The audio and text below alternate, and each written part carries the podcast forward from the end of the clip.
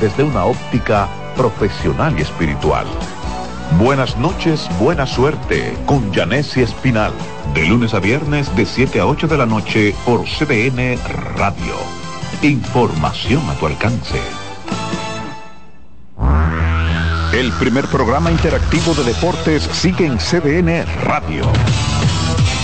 De lunes a viernes de 5 a 7 de la tarde, un grupo de expertos responden a tus inquietudes, además de entrevistas, análisis y resultados en el único programa radial cuyo guion haces tú. La voz del fanático por CDN Radio. La sirena, más de una emoción, presenta. En CDN Radio, la hora 3 de la tarde. La sirena, más de una emoción, presentó. Aviso, nuestros precios siempre bajos en miles de productos están aquí para quedarse. No hay prisa, tómate tu tiempo. Estarán aquí todos los días. Precios bajos todos los días. Resuelto. En La Sirena, más de una emoción.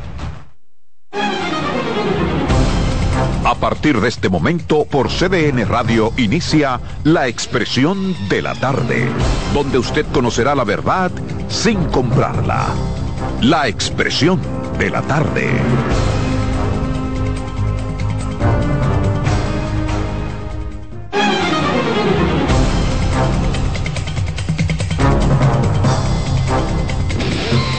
Buenas tardes, buenas tardes, buenas tardes a la República Dominicana, al equipo, por supuesto, buenas tardes a los amigos que nos sintonizan, que nos esperan de lunes a viernes de 3 a 5 en esta plataforma.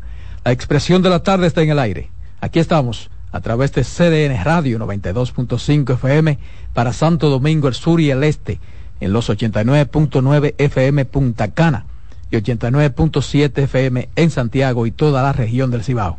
Viernes Viernes 8 sigue avanzando, señor, el mes 12, diciembre, mucho dinero en la calle.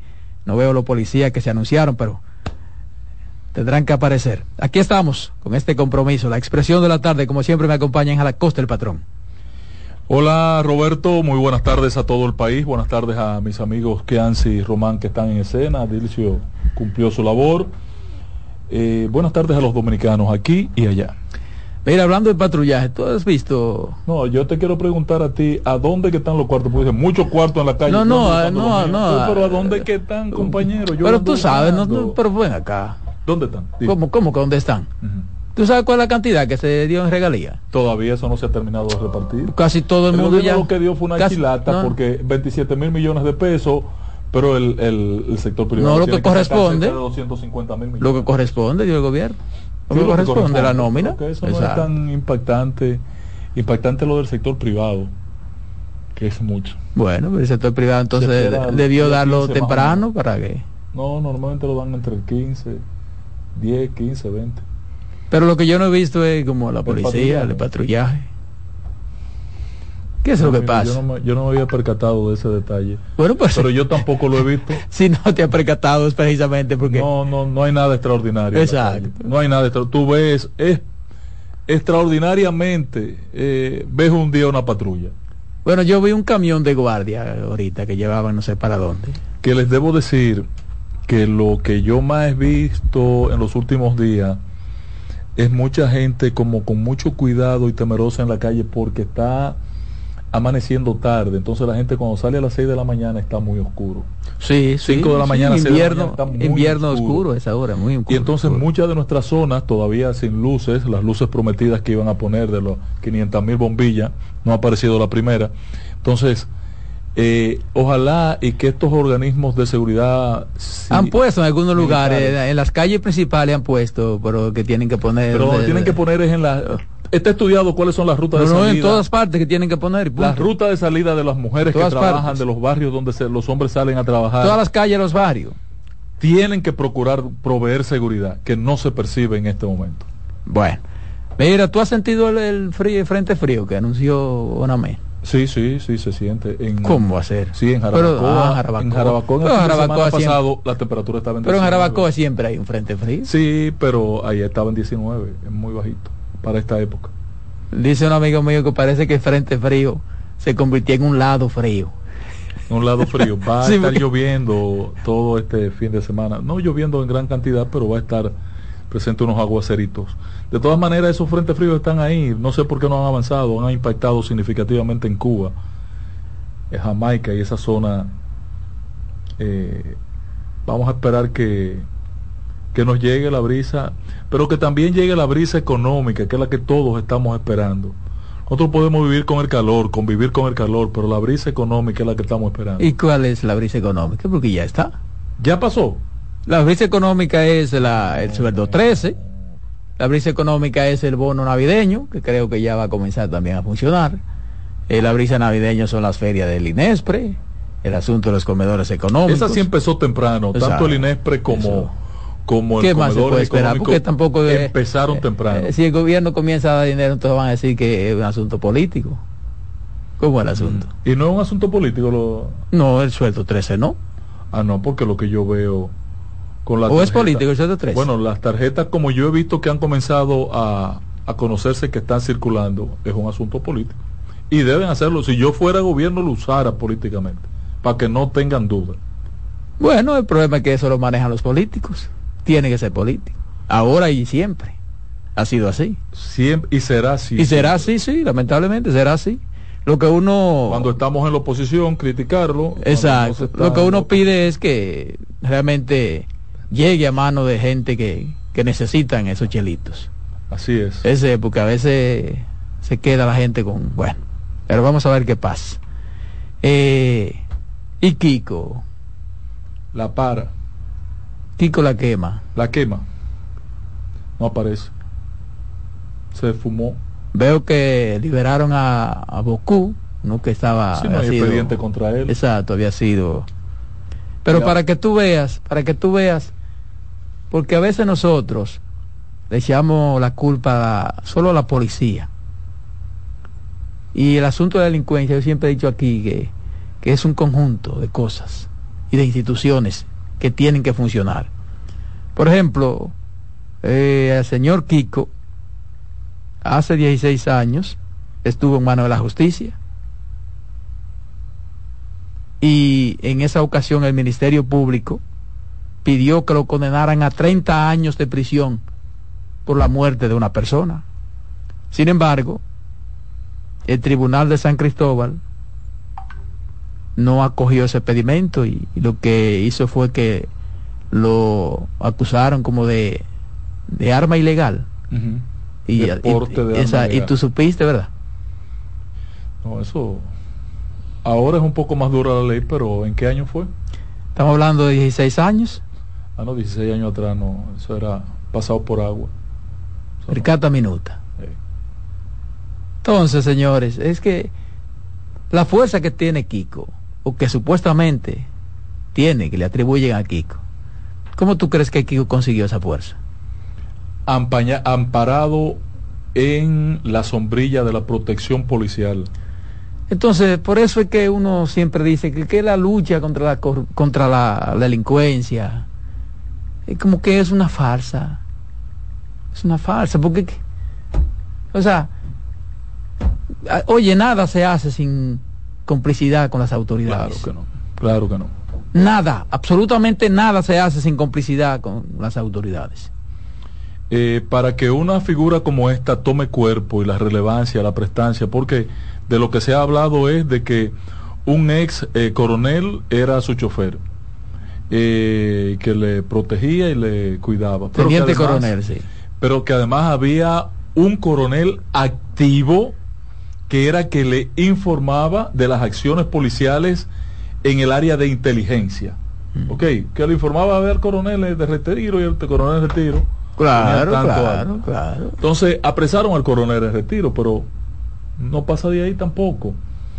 Eh, ese es un caso que tú verás cómo se olvida. Yo no le vi sentido desde el principio a todo este operativo. No, ese caso va a terminar si Kiko no decide entregarse, va a terminar con Kiko impactado, impactado. en España. No impactado. Mm. Sí, y ya pasó. En el llamado intercambio de disparos. Y la estructura se queda igual. No. Eh, buscan a otro Kiko. Ya tiene que estar formado el Exacto, el sucesor de Kiko. Kiko 2 está formado ya. listo para asumir la dirección de esa operación. Por cuanto eso no es lo que resuelve el tema, eh, penosamente. No, porque que parece que no, nunca ha habido la intención realmente de, de que de eliminar esa situación. Honestamente, nunca la ha habido. Concluyeron ya las entrevistas, Las entrevistas. Tribunal Constitucional a los que aspiran, a los postulantes. Me, me gustó bastante. Estuve viendo, yo vi como el jueves, aproveché, vi como unos seis o siete. Ah, no, yo el jueves aproveché. Mira, muy buenas, muy buenas. El presidente dio un mensaje al final de esa de esa evaluación muy muy importante. Eh, ojalá y el país lo escuche y ojalá y esa expresión al cierre de las entrevistas que manifestó Luis Abinader sea el espíritu con el que se obre ahora. Porque, ¿qué pasa ahora?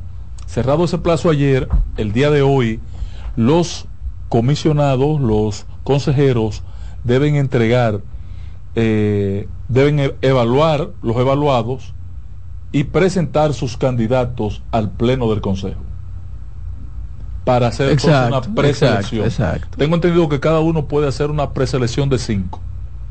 Entonces, luego de que se hace esa preselección de cinco de cada uno, se forma un listado y con ese listado, entonces se va a una ronda para votar por los que eh, se entienda.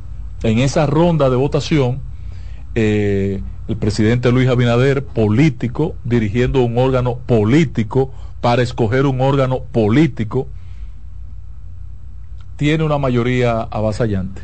Entre- 8, 6 a 2. Entre los El seis juego. o siete que pude ver, particularmente a mí me gustó mucho una señora de Salcedo.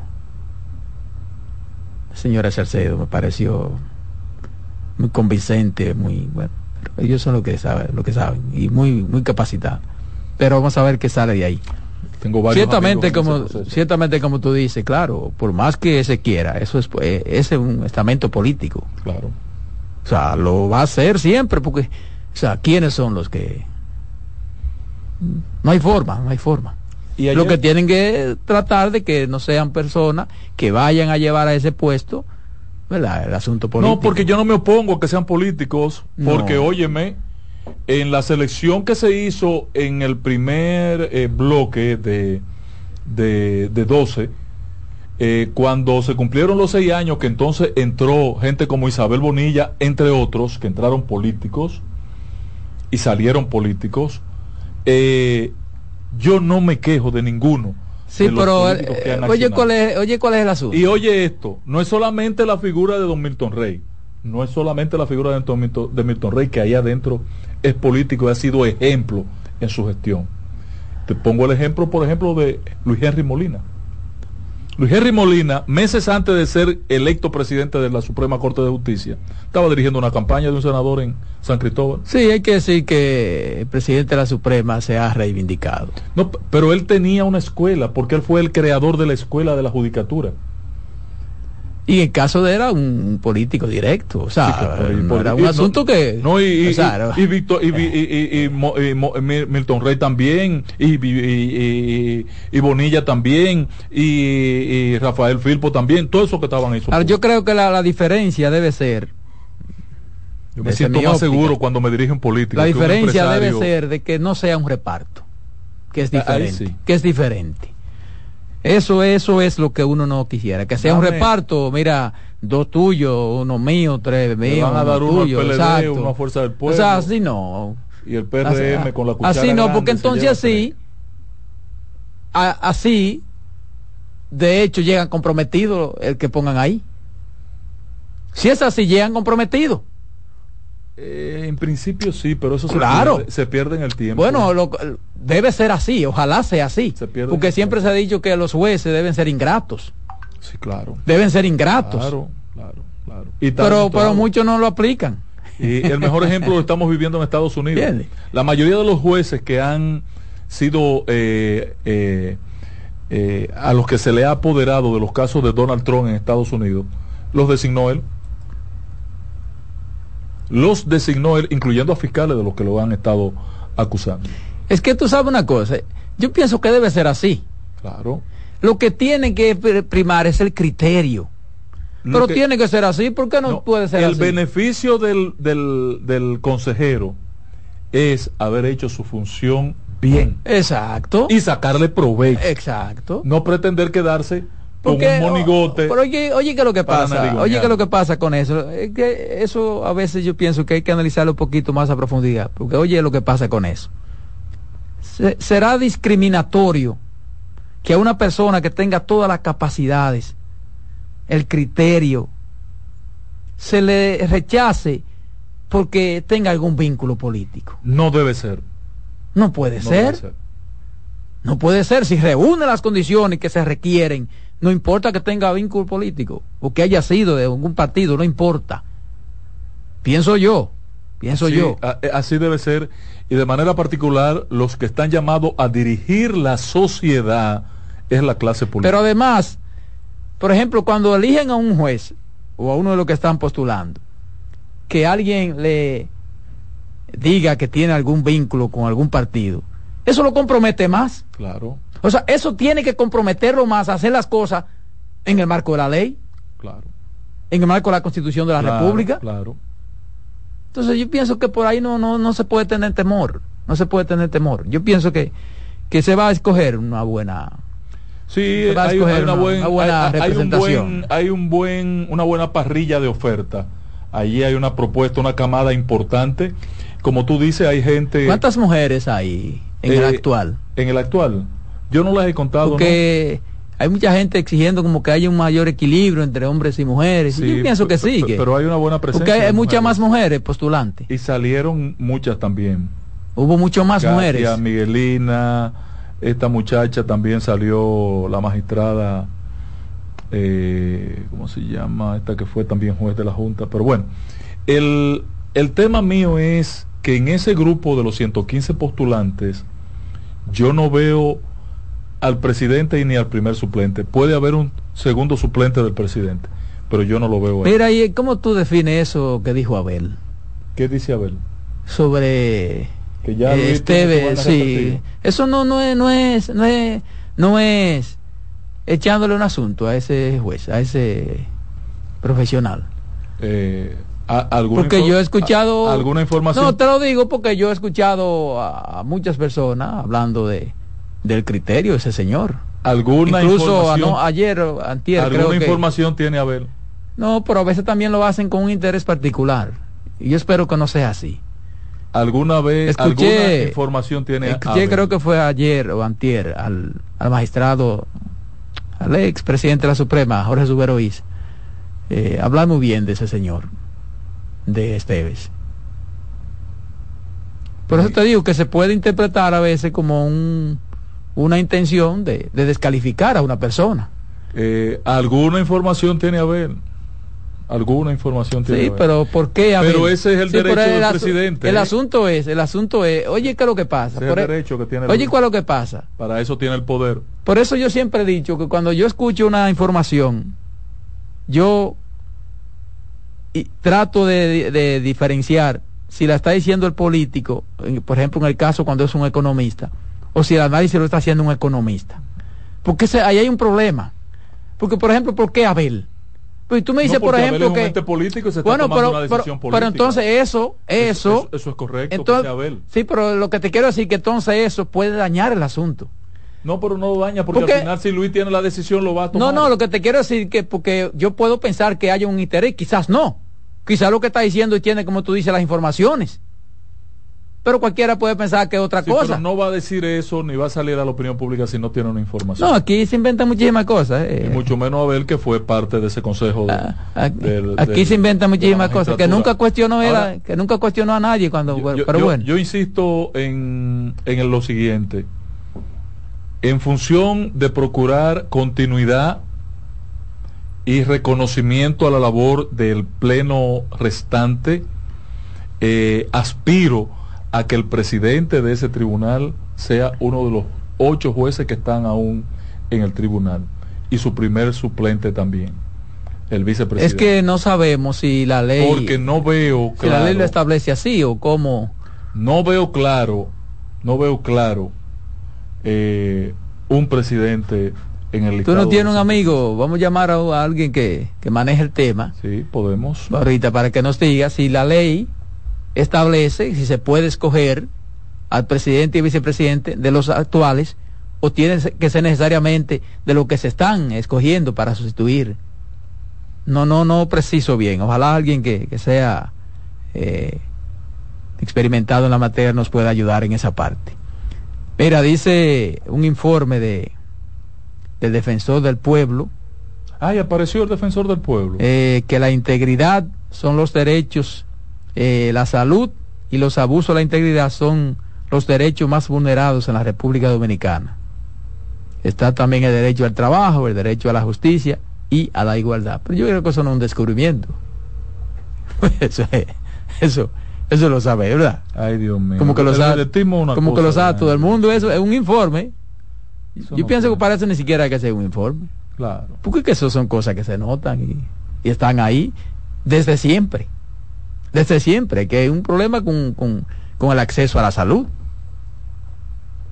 Con, o sea, claro. O sea, son cosas que están ahí evidentes.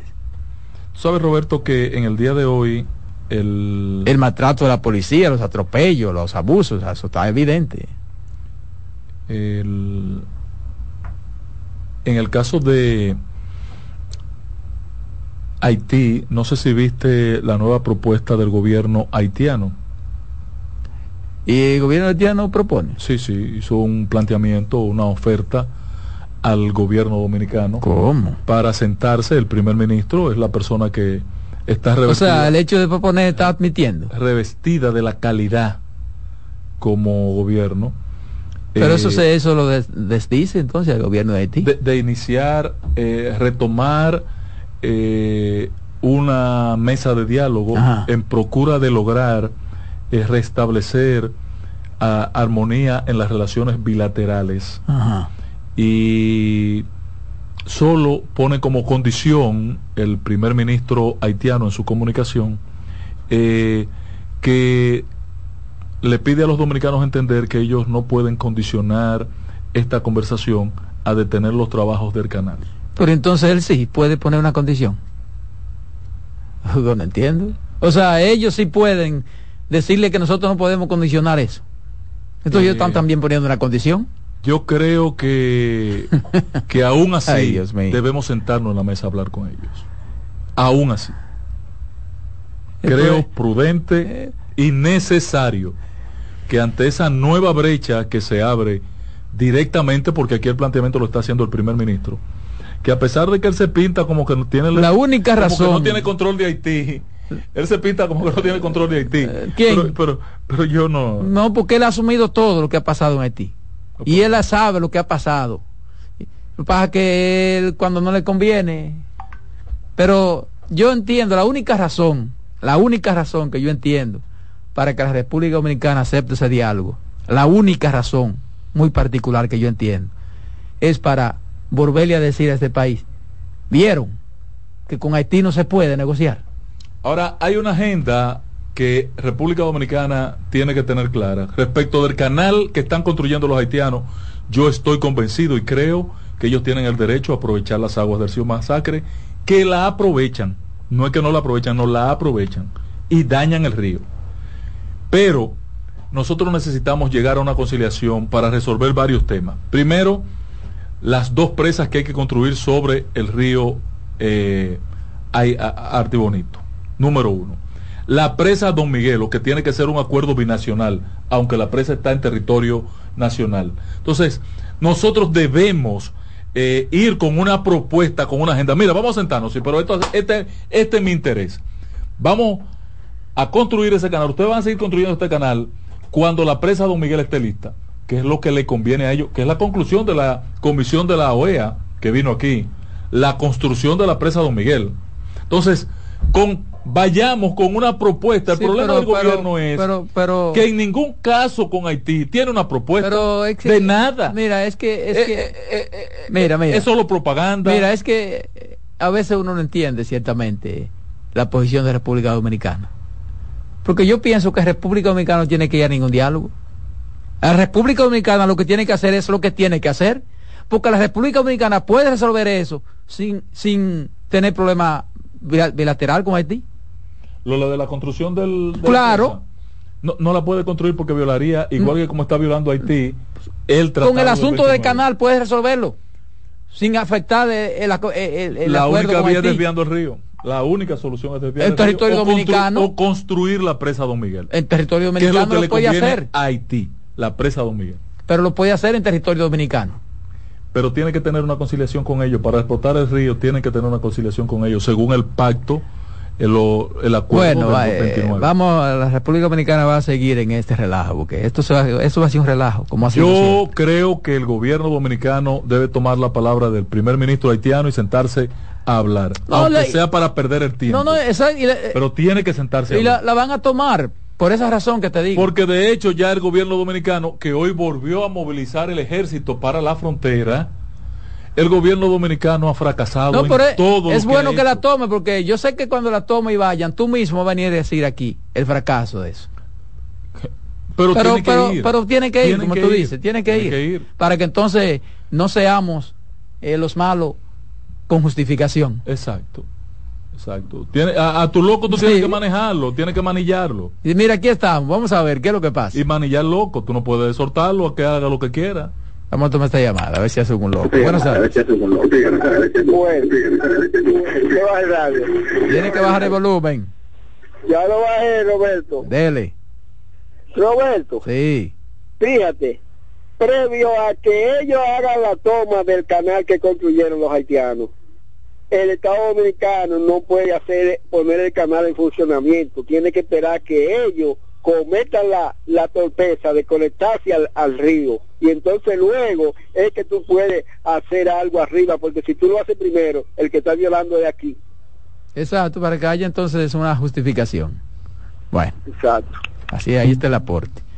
Eh, vamos a ver qué pasa con eso pero con Haití nunca se sabe Buenas tardes. Patrón. Buenas tardes. Sí. Esa es una cosa que a mí me molesta particularmente con la cuestión de los haitianos y las relaciones. Que cuando quieren decir que con quién hablan, si no tienen gobierno, que con quién hablan, pero cuando mandan un papel o mandan algo, siempre dicen que, que, que el gobierno haitiano, pero se cansan de decir en la radio, televisión, que no hay con quién hablar, que no tienen gobierno, pero desde que hacen algo y le mandan una nota y ellos la mandan para atrás, ahí sí hay gobierno. Ah, lo, que yo siempre he dicho, tiro y plomo. Y usted va a ver que dejan su vaina, tiro y plomo, plomo y tiro. No, tampoco así, tampoco así. No, sí, tampoco así, ¿verdad, patrón? No. tampoco así. No, tiro y plomo no. Cuando tenían que tirar los tiros y los plomos se agacharon, que fue el día que entraron los policías. Ese era el día. Ese era el día y se agacharon. Sin embargo, eso ya eso, impune. Ya eso pasó ya. Ese atropello a la soberanía territorial dominicana. Ya eso pasó. Impune. Una más que la República Dominicana tiene que aguantar. Pusieron otro huevo cantando como gallo. Óyeme, eh, yo, yo, no entiendo, yo, yo no, honestamente no entiendo realmente a veces las posiciones del país, no la entiendo con Haití. Sí, porque a veces queremos ser duros, pero entonces como que después, no sé, que alguien dice, mire, espérate, eso no es así. Buenas tardes. Buenas tardes. Eh, buenas tardes, Roberto. Sí. Entonces yo entiendo el patrón. Patrón, hay que conversar. Sí. Pero entonces para ello hacer su, su asunto, no lo conversaron con nosotros. Sí, lo conversaron y nosotros le dimos aquí esencia. Eso está demostrado, patrón. Ahí es donde está la, la, lo, perverso de todo esto que se ha montado con el tema haitiano.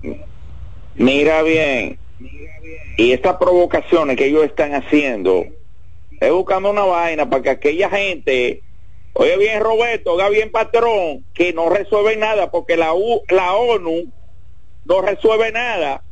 Esos son buenos para nada ellos están buscando para que aquellos vengan a querer ponernos acuerdo con nosotros. Y es como dijo el caballero que me antecedió. Si, oiga bien, si yo hubiese sido este gobierno, patrón, y no le va a gustar lo que le voy a decir, y le respeto, usted sabe que lo quiero, es David de Santiago, que lo quiera usted. Y le voy a decir algo, si yo hubiese sido eh, el jefe de ese ejército, le tiro dos furgonazos para allá y le desbarato esa presa y, se, y que la hagan de nuevo. Buenas tardes. Bueno, ahí está la Sí, posición. te- tenemos que aprender de Israel, ¿eh? Buenas Tenemos tardes. Y buenas tardes, patrón. ¿Tú sabes qué bueno que usted habló el caso de Donald Trump, de que son los jueces y fiscales que fueron puestos por él que lo están procesando?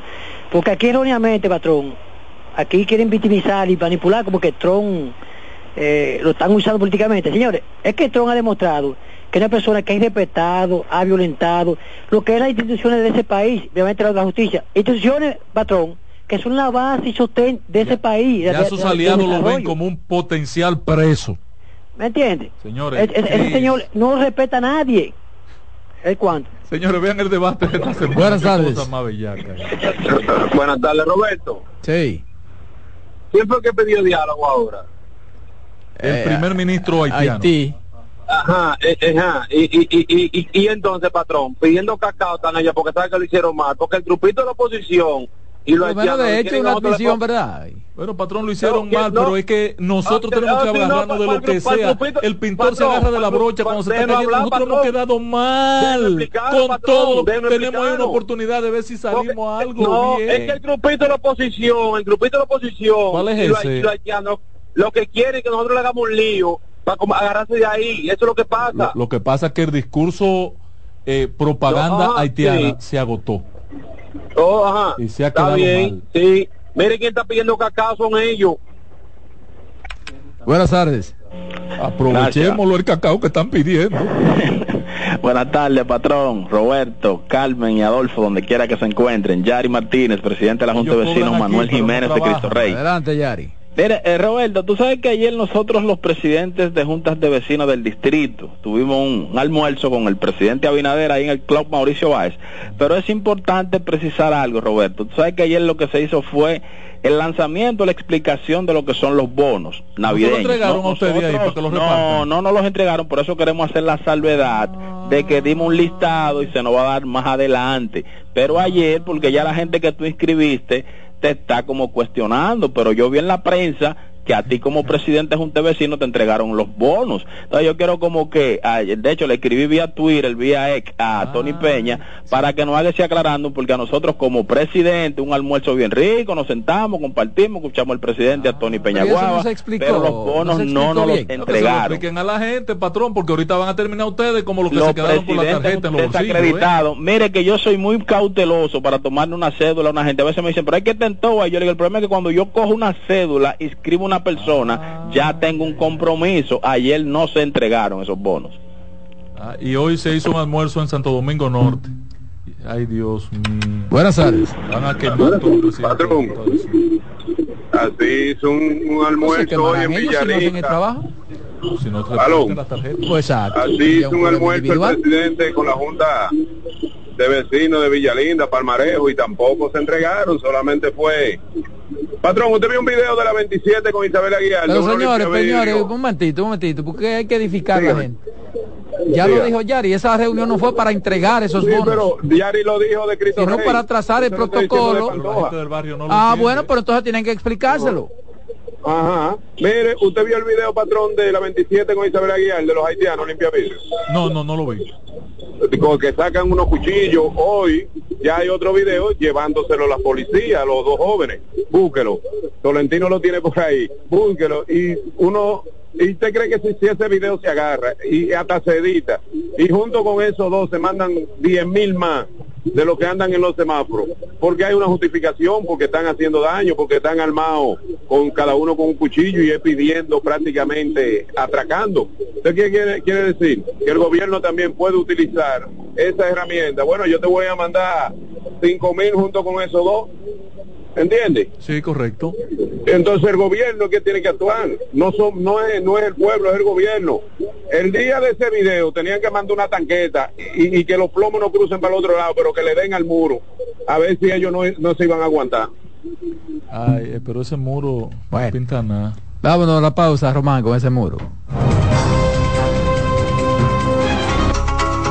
En breve seguimos con la expresión de la tarde.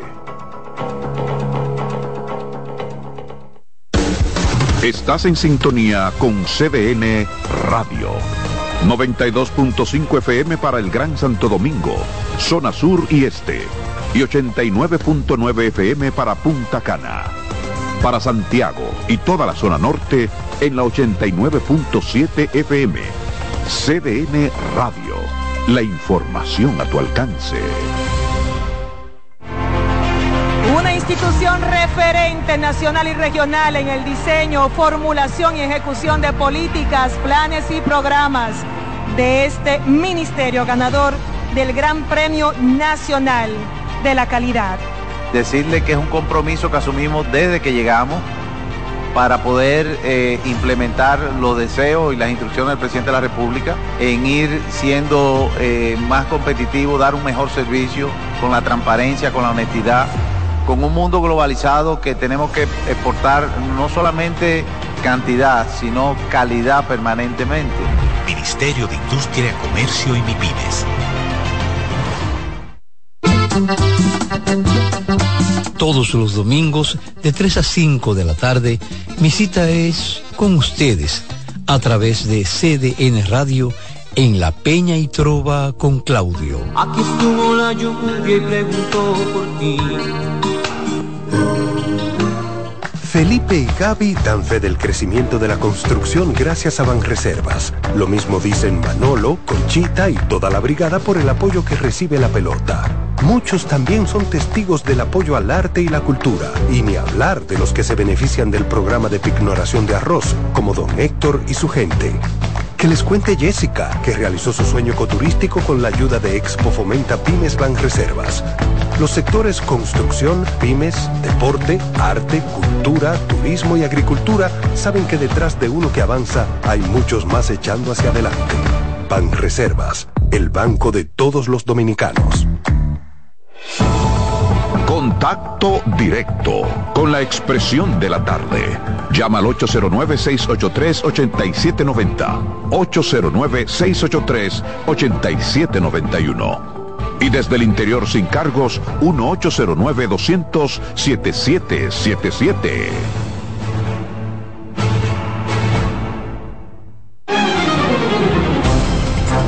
Bien, bien, señores, de regreso aquí a la mesa de la expresión de la tarde. Son las 3.36 minutos. 3.36 minutos ya en la tarde. Hay una llamada, vamos a tomarla. Buenas tardes. Saludos, buenas tardes. ¿Cómo están ustedes? Bien, adelante. Hacerle una recomendación a la gente. Si usted no tiene a qué salir para la calle, no salga a molestar la vida a los demás haciendo tapones. Por favor, si no es necesario, no salgan. Que la calle nada más está buena porque esté trabajando. Que vaya a gastar gasolina y a dar vuelta que quede en su casa, por favor. Bueno, el problema es que es prácticamente imposible decirle eso porque uno no sabe realmente qué sale la gente, ¿verdad? Uno piensa que todo el que sale a la, a la calle necesariamente va a buscar algo, o a visitar a alguien, o a hacer algún mandado, porque yo no consigo que una gente salga a la calle a quemar gasolina, eh, eh, a salir para una dirección sin saber qué busca. O sea, eh, a lo mejor pudiera decirle que si el asunto no es urgente, ¿verdad? Si no es algo urgente, usted puede hacerlo en una hora que no, que no sea tan complicada, eso sí. Pero pedirle a la gente que no salga a la calle es imposible, o sea, prácticamente imposible. Miren, yo tengo un temita que quiero compartir con los amigos oyentes en este viernes, pero aquí siguen la llamada todavía. Sí, vamos, a tomar esa llamadita. Buenas tardes. Yo creo que una gente, buenas tardes, yo creo que una gente, una gente que salga a la calle, solamente si, si a quemar gasolina, si tiene fiebre de manejar, compró un carro, nunca ha tenido un carro, pero yo supongo que una gente, Es difícil la ciudad. que la calle por algo está. Eso es lo que yo supongo, a menos que no tenga Y fiebre todo el mundo cada día más guapo. No sé del paso nadie en ninguna esquina. Sí, No, porque, porque eso somos sí, eh, los conductores que hacemos realmente. Es- eso sí, eh, esa mala educación que hay aquí en, la, en el, en el Y no país, sé qué mira, está no lo aguanta nadie. No sé, patrón, corríjame si estoy equivocado. No sé qué está pasando, pero a quienes veo más agresivas a las chicas. No siquiera ni a las mujeres eh, más o menos maduras, adultas. No, a las chicas que manejan. Esas son las esas son las peores las mujeres porque las No, no mujeres no, diga así, hermano, no diga así, no diga así. No, no, no, en cuanto a manejo, ma- manejo, no, ellas no, no le dan chance a nadie, las mujeres. Que le dimos una carrera ya a- a- al amigo eh, Charlie Mariotti. No, pero hablando caballá. no, no, Chávez y Mario te lo malinterpretaron. Y quisieron sacarle partida porque uno tampoco puede ser injusto. Charlie no dijo nada. en contra de la mujer. Nada. Charlie, absoluto. llámame. Oh, pero ven acá. Buenas tardes. Buena. Adelante. Patrón Carmen no ha llegado. Eh, no Está ha en llegado. una, una asignación Hace, especial. hace parte del programa. ¿O ¿Cómo te está, patrón? Mal. ¿O ¿Cómo va a estar mal? ¿Y no le han dado un bolo, patrón? No sabemos qué es eso, hace años. Ay, ay, ay, patrón. Dios me lo cuide, patrón. Te va a, poner- te va a recibir mucha bendición. Eh, que se cuide Carmen, te quiere que vaya. Ok, se lo decimos cuando, cuando esté por acá. Bien, entonces. Te- tenemos, espérame un momentico Roberto, Estamos tenemos ya- contacto con Eduardo Jorge Prado. Ok. A los fines de aclarar el tema de la elección. Excelente, excelente. De un potencial presidente de los actuales ocho miembros del Pleno. Mientras tanto, vamos a ir tomando esta llamadita. Buenas tardes. Patrón, Ey, ¿a, a usted no le ha llegado la brisita navideña? la brisa navideña. Yo probé la brisa de Navidad porque subí a Jarabacoa el Es fin que de el semana patrón, el pasado. patrón tiene que llegarle la brisa navideña. El, pa- el patrón Hace es un tres ciclón años, navideño. Hace tres años atrás, ya hace tiempo que le había llegado, ¿verdad, patrón? No, no, no, yo tengo, tengo cerca de 14 Es años. que el patrón no está, cabe en esa Desde- categoría, Desde que señores. el Partido Reformista salió del poder no he estado en el poder. El patrón no cabe en esa categoría. Nunca, ni quiero estar en el poder tampoco. Patrón, no diga eso. Buenas tardes. Me siento cómodo aquí. Ya, tenemos a... Eduardo. Buenas. Doctor, ¿qué tal? Buenas tardes. Un placer, Ángel, eh, hablar contigo y los que siguen todos los días el programa.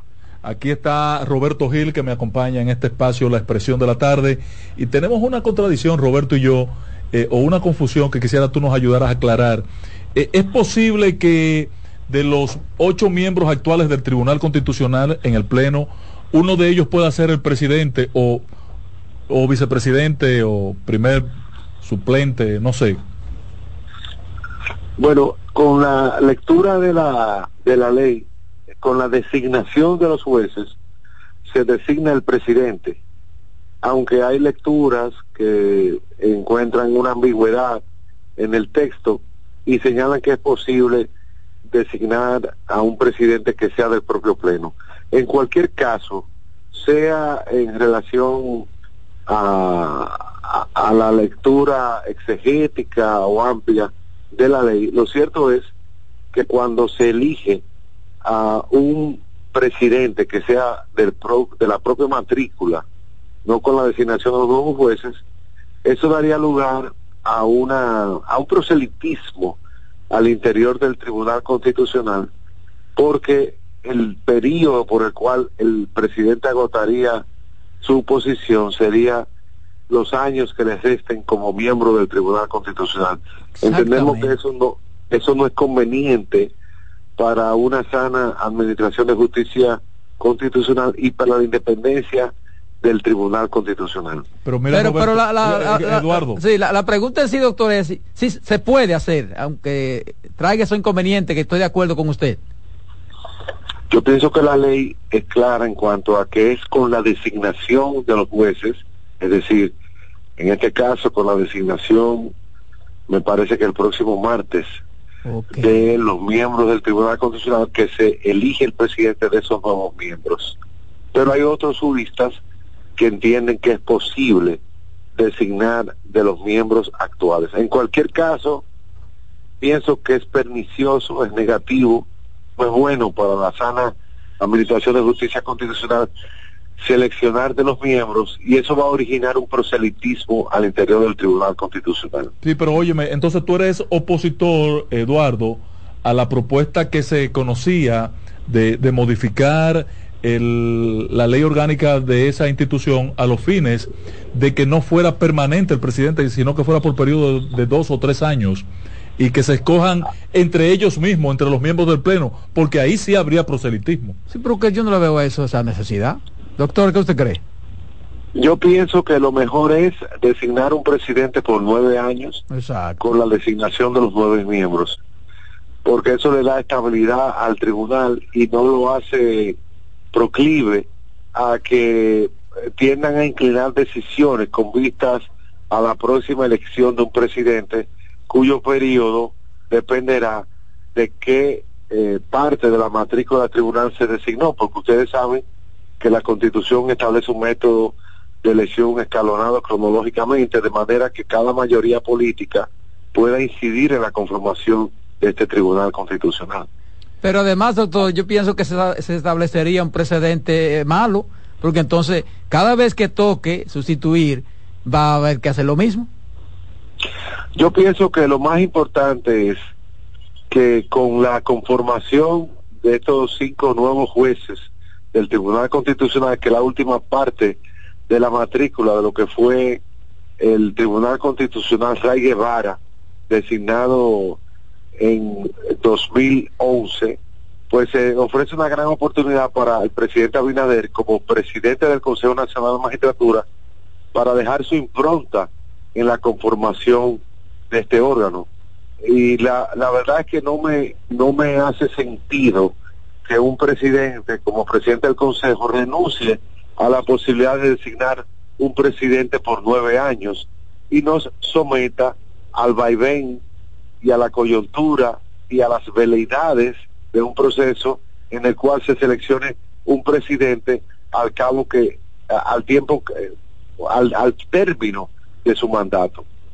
Eh, eh, Eduardo, el ayer el presidente del pleno, don Milton Rey, hizo la presentación de su memoria por el último año de su gestión. No te vi, eh, pero sí me gustaría conocer tu opinión en términos generales de la gestión de, ese primer grupo de magistrados que conformó el tribunal, el, grupo originario que termina el próximo día 28. Eh, tu opinión, eh, tú eres de los protagonistas constructores de este de, concepto de un tribunal constitucional y ya hasta don Jorge Suero Isa reconoce que él estaba equivocado aquella vez y me arrastró a mí en esa equivocación porque yo era de lo que creía que lo conveniente era una sala constitucional. Ángel, yo estaba allá en esa rendición de cuentas sentado en los bleachers, quizás por eso tú no me viste. Un protagonista como usted que hacen los bleachers. Tú, estabas en palco VIP, pero yo estaba ahí y creo que la visión que se dio el doctor Milton Ray Guevara, el presidente del tribunal, se cumplió. Y es el de establecer este tribunal como una alta corte que hoy tiene una legitimidad igual o similar o, o mayor que la propia Suprema Corte. Y además de implantar y difundir una cultura constitucional en todo el país, en todo el territorio, porque el tribunal ha hecho audiencias y actividades en todo el territorio nacional que han sido una verdadera pedagogía constitucional para hacer de la constitución una constitución viviente y para que todos nosotros podamos vivir en constitución. Yo pienso que ese ha sido el gran aporte de Milton Wright como presidente histórico, como así lo han llamado algunos, al frente de esta alta corte. Doctora, ayer eh, terminaron las entrevistas a los postulantes. Eh, ¿Qué considera usted que va a salir de ahí? ¿Usted cree que, que realmente va a haber una buena representación? ¿Usted vio ahí un perfil de presidente en ese grupo?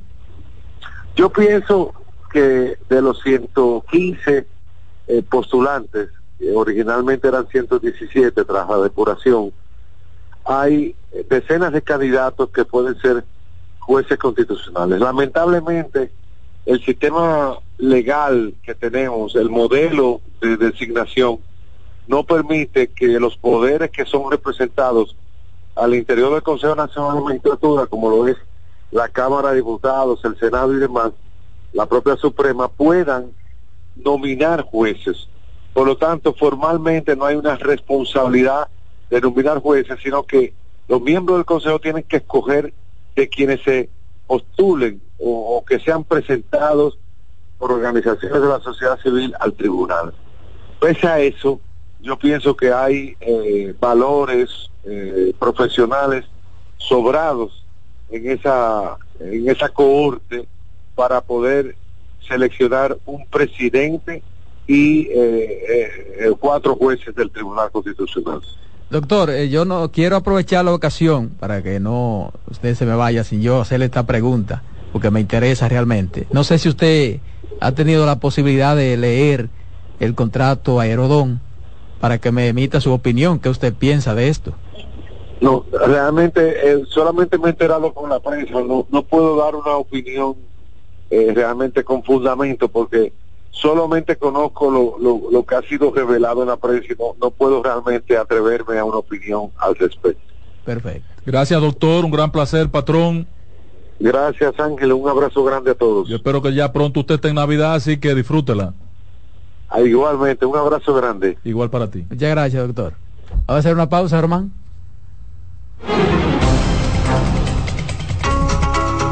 En breve seguimos con la expresión de la tarde. Estás en sintonía con CDN Radio. 92.5 FM para el Gran Santo Domingo, zona sur y este.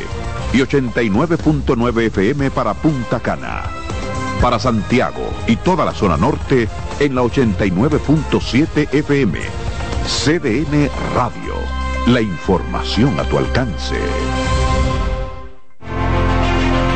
Institución referente nacional y regional en el diseño, formulación y ejecución de políticas, planes y programas de este ministerio ganador del Gran Premio Nacional de la Calidad.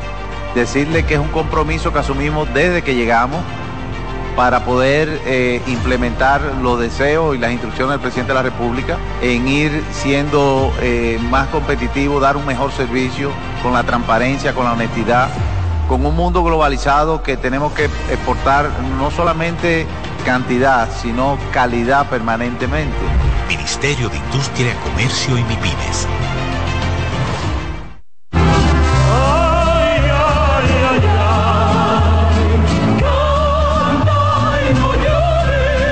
La vida pasa cantando. Canta, si aliviar quieres tu dolor. Cada domingo le invitamos a escuchar La vida pasa cantando, un programa de Logomarca y CDN Radio. Para cantar canciones como esta. La vida pasa cantando por esta emisora los domingos a partir de las 10 de la mañana. Con Lorenzo Gómez Marín. Cantando me iré, silbando me iré, cantando lejos me consolaré.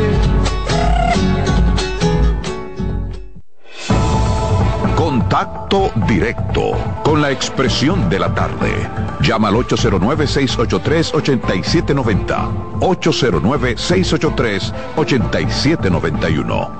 Y desde el interior sin cargos, 1-809-200-7777.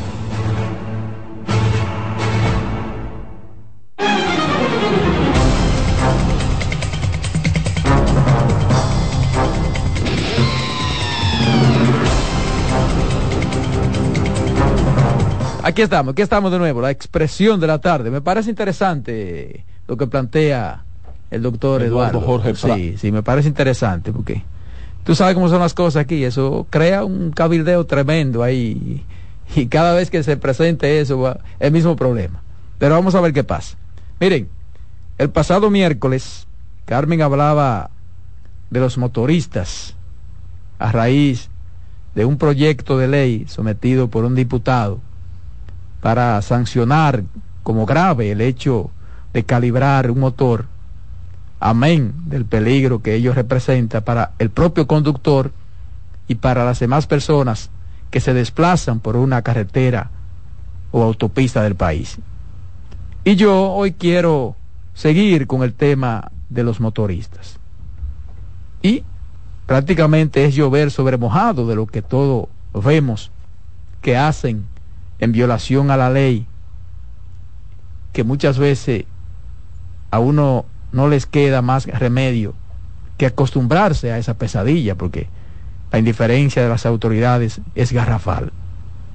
Y traigo el tema a la mesa porque me ha llamado la atención el hecho de que yo, y pienso que mucha gente, dábamos por cierto de que la República Dominicana es el país que más motores tiene. Y veo que no, que no es así. Que ni siquiera la República Dominicana aparece entre los primeros 30 países que utilizan ese tipo de vehículo. Ni siquiera en los primeros 30. Y uno pensando que este país que más motores tiene. Y el dato corresponde a una clasificación que ha publicado la página digital World of Statistics, Mundo de las Estadísticas. Entonces, habla de los siete primeros países de la lista que pertenecen al continente asiático. Y estamos hablando de Tailandia, por ejemplo, que está situado en el sudo, sudeste y cuya población en 2021 superaba los 71 millones de habitantes. Ocupa el primer lugar con motocicleta con un 87% de hogares que poseen al menos un motor o una patineta. Oye, oye eso, oye eso. Sí, pero vaya a verlo. Exacto, exacto, ahí es que vamos a llegar ahí. Está Vietnam en el segundo puesto con un 86%, mientras que Indonesia completa el podio con un 85%. Malasia registra un 83%, China, China, oh, oh. que hay gente que no cree que China, China hay motores, China 60%, India un 47% y Pakistán 43%. En el país, un informe de la Dirección General de Impuestos Internos indica que de enero a octubre de 2023, unas 176.817 motocicletas han ingresado a la República Dominicana, cuyos datos han sido actualizados al pasado 1 de noviembre. De los países del continente americano, al menos cinco naciones del continente americano han estado en esa clasificación. En la posición 10 está Brasil. Brasil es la primera en aparecer en la lista con un 29% de motocicletas o patinetas por hogar. Le sigue Argentina en el puesto 14 con un 24%, Colombia en el 15 con un 23%, Estados Unidos en la posición 21 con un 14% y México en la 23 con un 11%.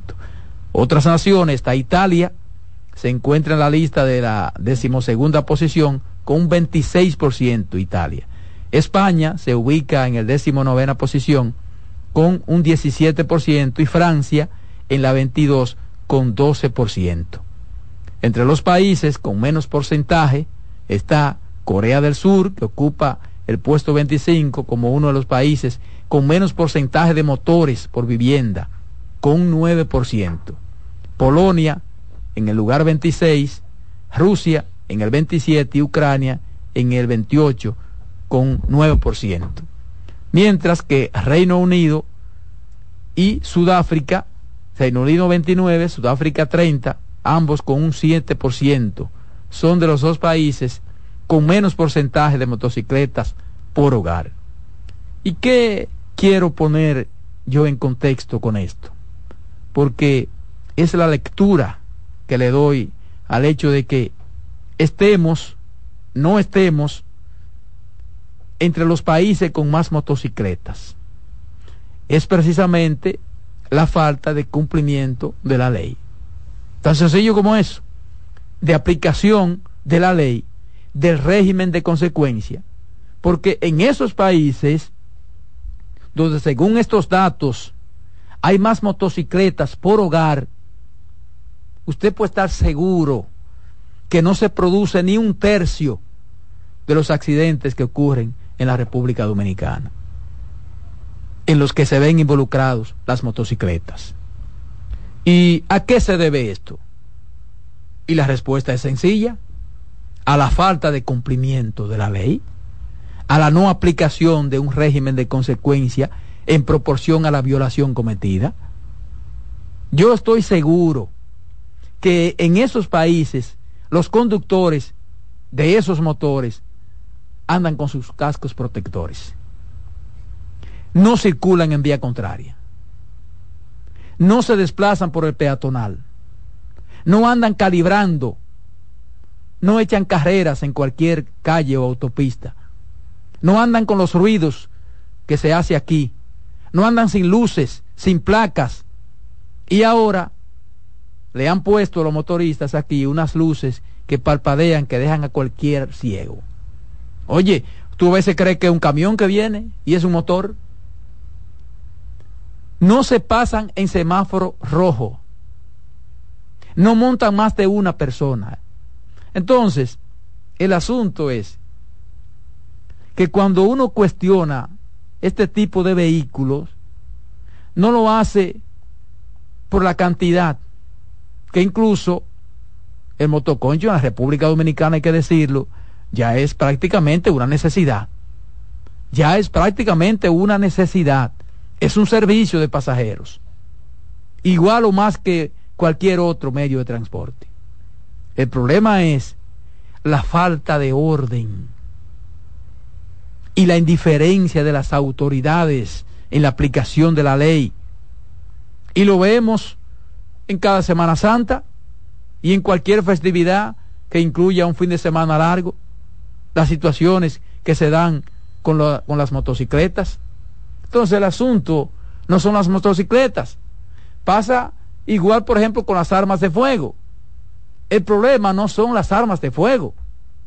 El problema es el uso que la gente le dé a esa motocicleta y a esa arma de fuego. Y para eso que está entonces la ley y la aplicación del régimen de consecuencia.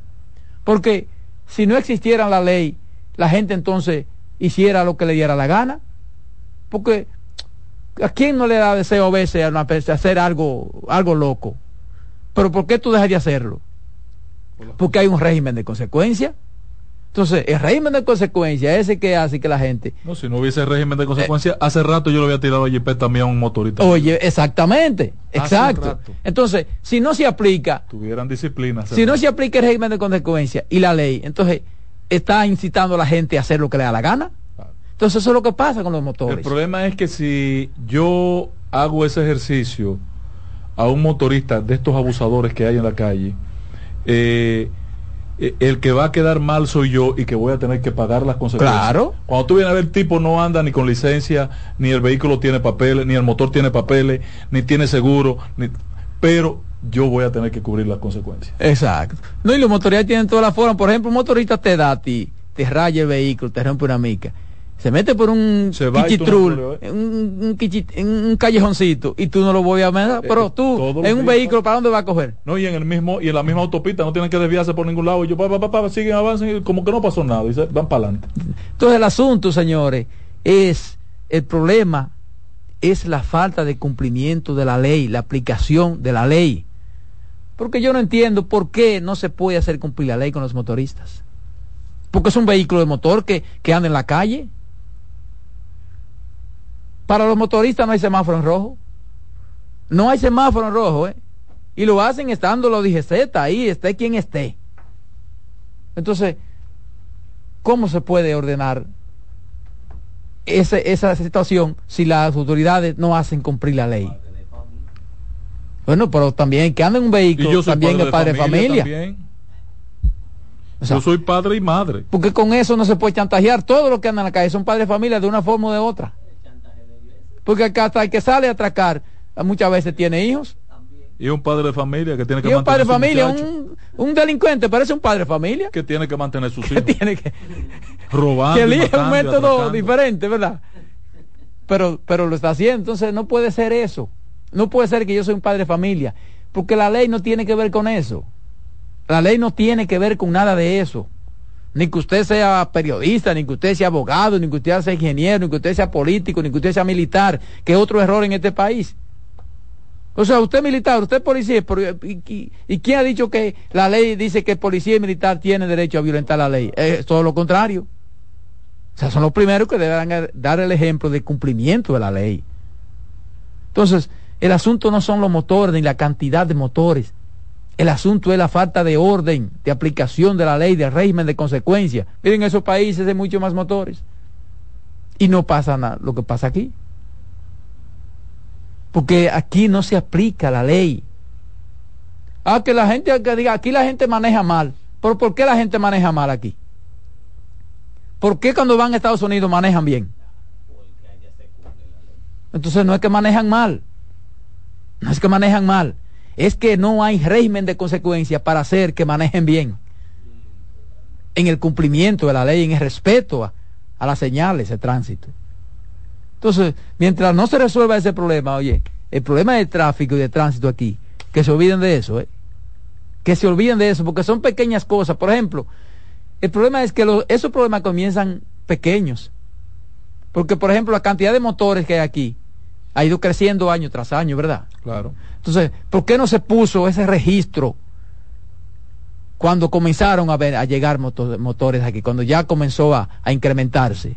Verse, vamos a organizar este sector. No, no, eso creció a lo loco, así, un desorden. Entonces después es mucho más difícil organizarlo. Incluso ahora con el registro, yo veo muchísimos motores sin nada que, que no se registraron, ¿eh? y ya eso es como que se acabó. Eso se olvidó, eso pasó a la historia. Entonces le da la razón a uno, mucha gente que decía que había como una intención de recaudar. Ya, por ejemplo, lo- los, los stickers que tienen detrás con, con- los datos, eso está borrado en los cascos. Además, le estaban poniendo ese sticker a cualquier casco que tú llevaras. Tú llevaras una higuera y un casco, ahí te ponían, no, pero eso es una falta de respeto. O sea, un casco protector tiene una, una especificación, tiene una característica. Cualquier cosa que tú te pongas en la cabeza no es un casco protector, por Dios. Entonces se vio ahí que lo que bu- buscaban eran recuperar dineros y no resolver el problema. Porque está igualito. ¿eh? Los atracos siguen haciendo los motores. Porque supuestamente era para eso. Para tener ese registro y evitar que desde los motores entonces se cometieran los hechos. Se siguen cometiendo. Entonces, ese es el problema. Es el cumplimiento de la ley. Todo lo que hagan, si no van a cumplir la ley, que se olviden de eso. Además, la mayoría de cosas están diagnosticadas en este país. Se sabe qué es lo que hay que hacer. Pero no existe la voluntad, porque una coyuntura no me conviene, ahora espérate, ahora no. Mira ahora en estos periodos, en este periodo eleccionario. Eso es, eso es rumba abierta para todo el mundo, en todos los sentidos, ¿eh? porque es un voto. Claro. Ese es un voto, espérate, no vamos a meter ese sector, porque entonces además te chantajean también. Te chantajean también, oh, pero nosotros votamos y que, y que, y que sepa que nosotros decidimos. Y entonces hay que permitirle eh, que violen la ley y hagan todas sus vagabunderías. Lamentablemente es así, ¿eh? ha sido así, esa es la práctica. No solamente en este gobierno, ha sido así. Entonces, las cosas se resuelven con el cumplimiento de la ley. Yo tengo mi tesis. Para mí, la mayoría de los problemas de este país se van a comenzar a resolver cuando se aplique la ley. Cuando se aplique la ley. Porque la ley no puede, no está por encima ni un, Esa- ese un planteamiento político. tuyo- ese planteamiento tuyo no es una hipótesis, es una tesis porque está demostrado en todos los países donde el imperio de es el peso de la ley, es igual para todos como la muerte, le, se le aplica a los ricos, a los pobres, a los de clase media, a todo el mundo. El país funciona. Claro, porque esa es la ley. y se desarrolla. Pero aquí es, la realidad es que anunciamos medidas solo para tomar vitrina y publicidad. Aquí ninguna de las en los últimos 10 años nada de lo que se ha decidido en materia de transporte y tránsito se ha, ha permanecido en el tiempo. ¿Tú crees que en otro país, por ejemplo, un militar de rango superior y lo detiene uno de rango inferior y comete una infracción, no, se, no le va a poner la infracción? Claro. Oh, pues, Aquí, aquí no se puede eso. Aquí no se puede eso. Aquí los que han intentado hacer eso, ¿tú supiste lo que le ha pasado? Muchas veces hasta lo cancelan o lo trasladan para... Le, le hacen hasta un expediente, le hacen. Entonces, entonces, ¿por qué si usted paró? Ay, mire, yo soy tal, ya hay que hacer incluso el saludo a un tipo que violó la ley. Sí. O Esa sea, es la- esa es la realidad. o sea, usted es de TGC, un raso, usted lo paró, violentó la ley, y cuando me eh, coronel, usted tiene que pararse en atención y hacerle saludo a un Sí, tipo que violó la ley. Sí, señor, ¿cómo usted? No, si usted, entonces en un país así, no, no, no. Entonces, ¿dónde está la ley? Ese es el problema. Patrón tiene una llamada. Buenas tardes. Patrón, Creo que estoy pidiendo demasiado. Sí, demasiado. ¿usted sabe cuál es el próximo expediente? ¿De qué? El de la licencia y, y, y eso que estamos hablando, que estamos hablando en el programa de los cascos de, de, de- de la numeración. Ese es el próximo expediente. que ¿Y hubo una fullería ahí se también? Eso nunca se terminó y eso él nunca, y él empezó como una tromba. ¿Y, y dónde está ese dinero? ¿Y quién fue que hizo eso? Apuesto que Jorge Gómez está metido ahí. Usted sabe dónde tienen que poner por lo menos ¿Pero a qué tú te refieres con la licencia? ¿La- ¿El asunto de los puntos? La licencia. Claro, cuando él empezó al con los motoristas, cuando él empezó con los motoristas, Ah, ok, ok, la licencia sí, categoría 1. que lo hizo sacar, usted tenía licencia y él lo hizo sacar licencia, dos licencias, la gente andaba para tres motores, tenía que tener tres licencias. Ahí, miren, usted sabe dónde hay que poner dos o tres amén con dos o tres grúas, siempre, en la Leopoldo Navarro y allá abajo en la Bolívar.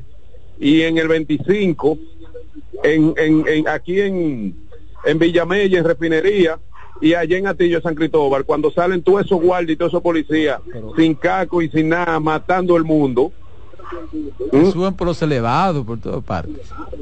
Ah, pero es que la ley entra por casa.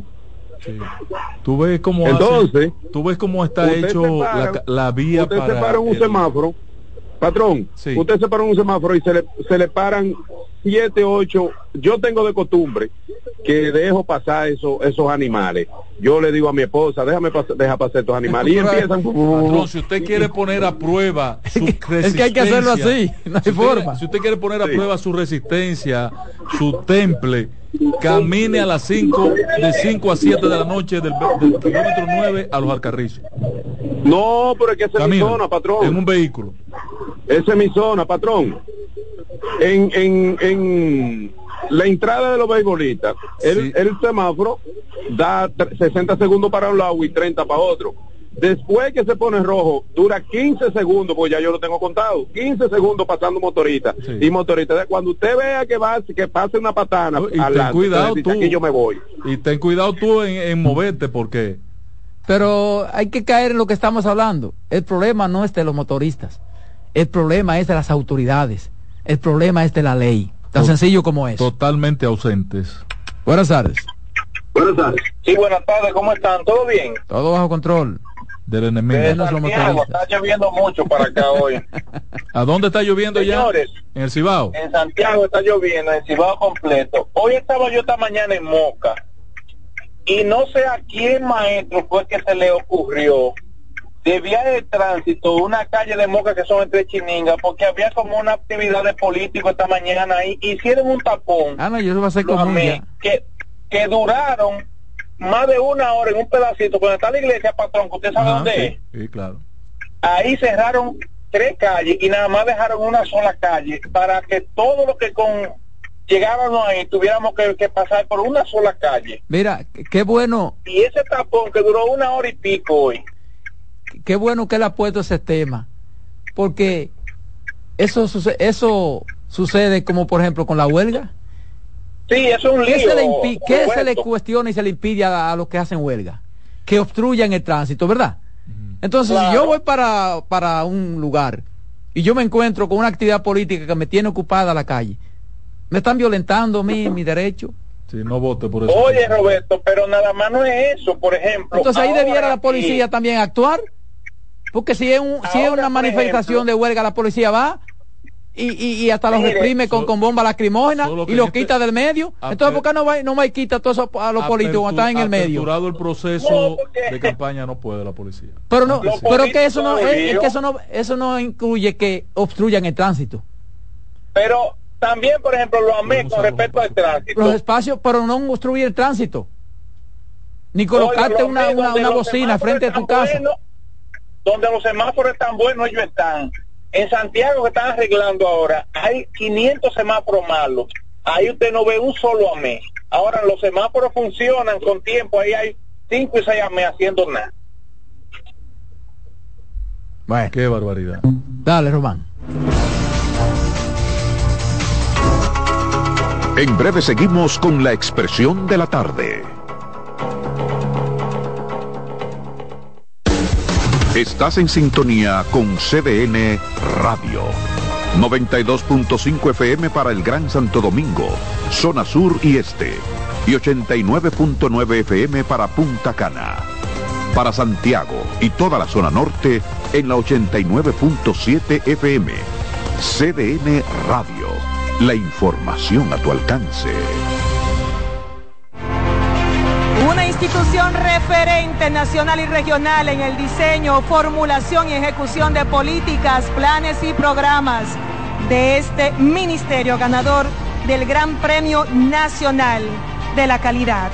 Decirle que es un compromiso que asumimos desde que llegamos para poder eh, implementar los deseos y las instrucciones del presidente de la República en ir siendo eh, más competitivo, dar un mejor servicio con la transparencia, con la honestidad, con un mundo globalizado que tenemos que exportar no solamente cantidad, sino calidad permanentemente.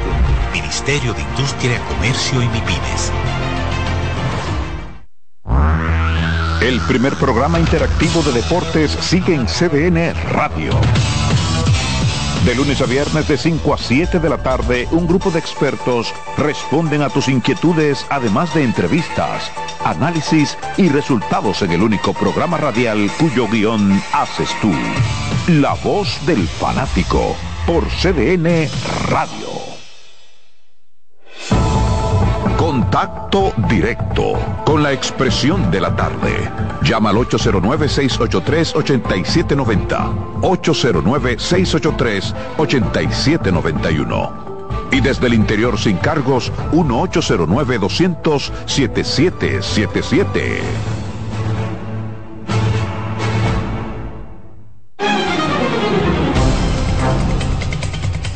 Aquí estamos, aquí estamos. La expresión de la tarde son las 4.14 minutos, 4.14 minutos.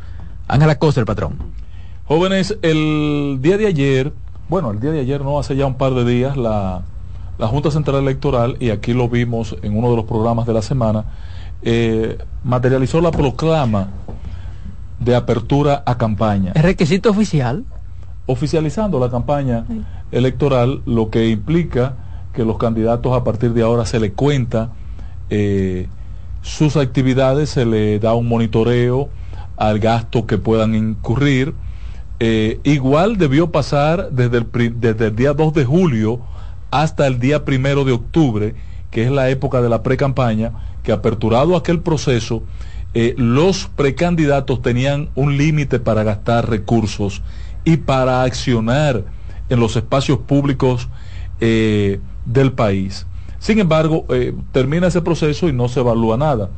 Hoy tú tienes un, un cuadro que hace magistralmente la Junta Central Electoral y representa al país el límite de gasto que tiene que incurrir cada candidato en cada demarcación. ¿Tú lo viste, el listado? Cada municipio, cuánto tiene que gastar, municipio por municipio, cuánto tiene que gastar un candidato alcalde. En cada distrito municipal, cuál es el tope para que un candidato a distrito municipal gaste. Perfecto. En cada demarcación, circunscripción o municipio, cuánto puede gastar un candidato a regidor o en un distrito municipal un vocal. Por ejemplo, en el caso del Distrito Nacional, el candidato alcalde o alcaldesa tiene un tope para gastar de 80 millones de pesos. En el Distrito Nacional. En el Distrito Nacional. Simil, Santiago y otras comunidades grandes. En el caso de un regidor en la circunscripción número uno, tiene capacidad para gastar eh, 14 millones de pesos. Pero eso es mucho. No, yo me encuentro poco. Ahí hay candidatos para un regidor. Ahí hay candidatos a regidor, hermano, que para ya, un han regidor. gastado, que ya han gastado. O sea, tú me estás diciendo a mí que para salir regidor hay que gastar Patrón. más de 14 millones de pesos. Ya han gastado más de 14. ¿Y entonces de dónde lo vas a recuperar? Ya han gastado más de 14. ¿Pero dónde lo van a recuperar? Pero que ya han gastado más de 14. Es para lo que van a gastar de aquí para adelante. Pero que ya han gastado más de 14. Mira, en la circunscripción 3, por ejemplo, son 17 Anda, millones de Dios pesos. mío. El gasto tope, lo máximo que puede gastar. Usted puede gastar un peso, pero no puede gastar más de 17. Y Pero, ese- pero un momentito, cuando la Junta establece eso, porque para establecer eso entonces hay que como que establecerle la cantidad de actividades que va a realizar. No, lo que tiene que ¿Y los es- montos? no, O sea- cada, cada candidato debe luego presentar un informe a la Junta y la Junta Pero eso no es nuevo. informe. Eso es viejo. Entonces el asunto Pero- es el cumplimiento de Pero no se cumple el proceso de auditar. Es como el caso de la declaración jurada de bienes. Yo tengo el deber de presentar cuando me juramento en un cargo que voy a administrar fondos públicos, eh, declarar, hacer una declaración de bienes. Y cuando salgo también, pero nadie audita eso. O sea, tú no sabes si yo estoy declarando lo que yo voy a conseguir en el cargo o lo que yo tengo Exacto, antes de entrar al cargo. exacto. Entonces, todo aquello eh, eh, en papeles está muy bien. Ahora, en la práctica, ¿qué me dice a mí que un candidato a alcalde no gasta más de 100 millones de pesos? ¿Y cómo se puede auditar aquello? Solamente el día de las elecciones en el Distrito Nacional, el candidato alcalde que gana las elecciones tiene que gastar más de 50 millones de pesos en el día de... Solo ese día. Solo ese día. ¿Y por qué gastar tanto dinero? Por, el, ¿Por qué no se ponen de acuerdo todos los partidos? la por el aspecto ¿Eh? operativo. A lo que aquí se, Mar, se le llama logística, al mal uso del término, del concepto logística, eh, en su uso correcto, adecuado, es el acopio que yo hago de recursos eh, económicos y humanos para poder montar la parte operativa del día de, del día de las elecciones. Entonces, eso tú- es un presupuesto que tú tienes que tener. Tú tienes que tener un delegado, no va a pasar el día en la mesa sin comer. Tú tienes que O sea que a mayor cantidad de personas que tú tengas simpatizantes, tú vas a gastar más. Eh, Porque si, por por, lo ejemplo, tú haces un- una movilización y tú tienes mucho más votos eh, simpatizantes que yo, tú vas a tener que movilizar más gente, hay una vas a gastar estructura, más. hay una estructura mínima, mínima, que tú tienes que tener eh, operando ese día, para lo cual tú tienes que proveerle O recursos. sea, un regidor tiene que, que- que tener más de 20 millones de pesos para... para ser regidor. De aquí al, a, a- a- a febrero, al 18 de febrero, sí, claro. Tiene que gastar, procurar gastar. ¿Por, por de cuántos 20 años? ¿Por cuatro? Cuatro años. Cuatro, que 20 entre... Y ganan ahí 150 quizás. Ah, pero no nos recaudan ni un millón con lo que ganan. No, pero no es eso, eh, hermano. El problema es eh, lo que te significa, eh, por ejemplo, para mí lo que significó pasar por el Congreso, el aprendizaje Ajá. de vida, cambió totalmente mi concepto. Ajá. O sea, ¿tú crees que todos los otros piensan igual que tú? Eh, o sea, el que gasta... el que yo pongo, yo, yo pongo en mi currículo ex, yo no Eh, uso nada. o sea, que diga- el que gasta 100 millones de pesos para ganar una diputación, lo que le interesa es esa mil- experiencia. Si tiene mil, si Roberto Gil tiene mil millones de Mm, pesos sí, sí. y llega a- al restaurante, no voy a mencionar nombre, para no mencionar nombre. Bueno, voy a mencionar el mío, a Altavista, que es el mío. Y yo, tú vas a Altavista. A ver la llega- factura, Manuel. Y llega eh, eh, eh, Ro- Roberto y nadie le hace caso. Un tipo multimillonario con Mm. miles de millones de pesos. Mm.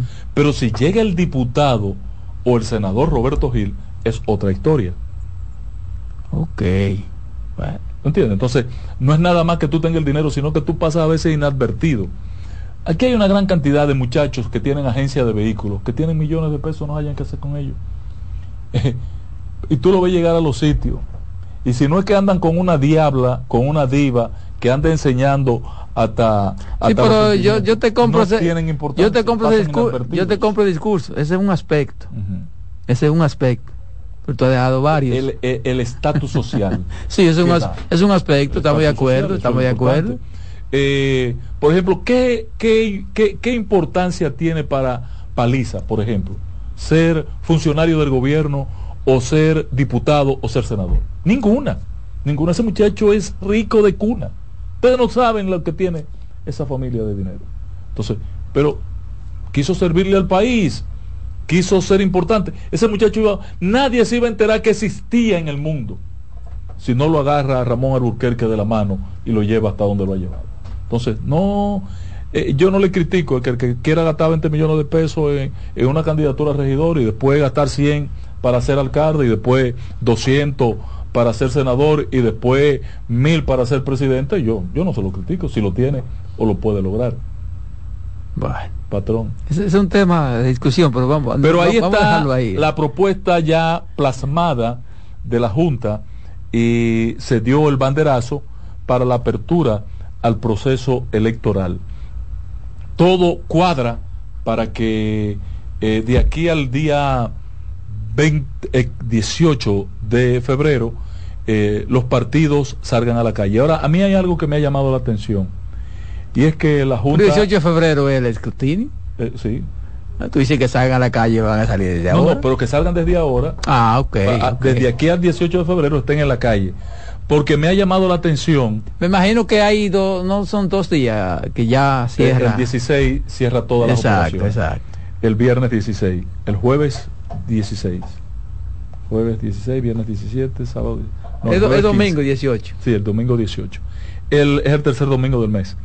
El, el percibo, a pesar de que tenemos todo este tiempo para salir a la calle a operar, que los candidatos no están en modo campaña. Yo estoy viendo eso también. No, no, no, nadie está que en modo no, no, campaña. sí, pero ninguno. Pero no de todos los partidos. Ninguno. Ah, lo único que yo veo moviéndose un chin, un chin es a Domingo Contreras. Porque, por ejemplo, a, Carolina no le se ha enterado Luis, todavía que es la a Luis, que es el candidato alcalde del PLD en Santo Domingo Este. Adelante, adelante. Yo ahora lo noto más, más, eh, más tranquilo que hace tres Hace o cuatro semanas atrás, sí. Acuérdate que estamos en diciembre y para un candidato en la oposición, diciembre es mortal. Sí. Diciembre es mortal. Sí, como dicen en los campos, se decula cualquiera. Sí, sí, eh, compañero. bueno, hay un vino que se llama así. también. Sí, claro. Eh, agotar- agotaste el vino y entonces eso significa lo mismo. Sí. Eh, pero yo no siento que nuestros aspirantes a cargos municipales estén en esto.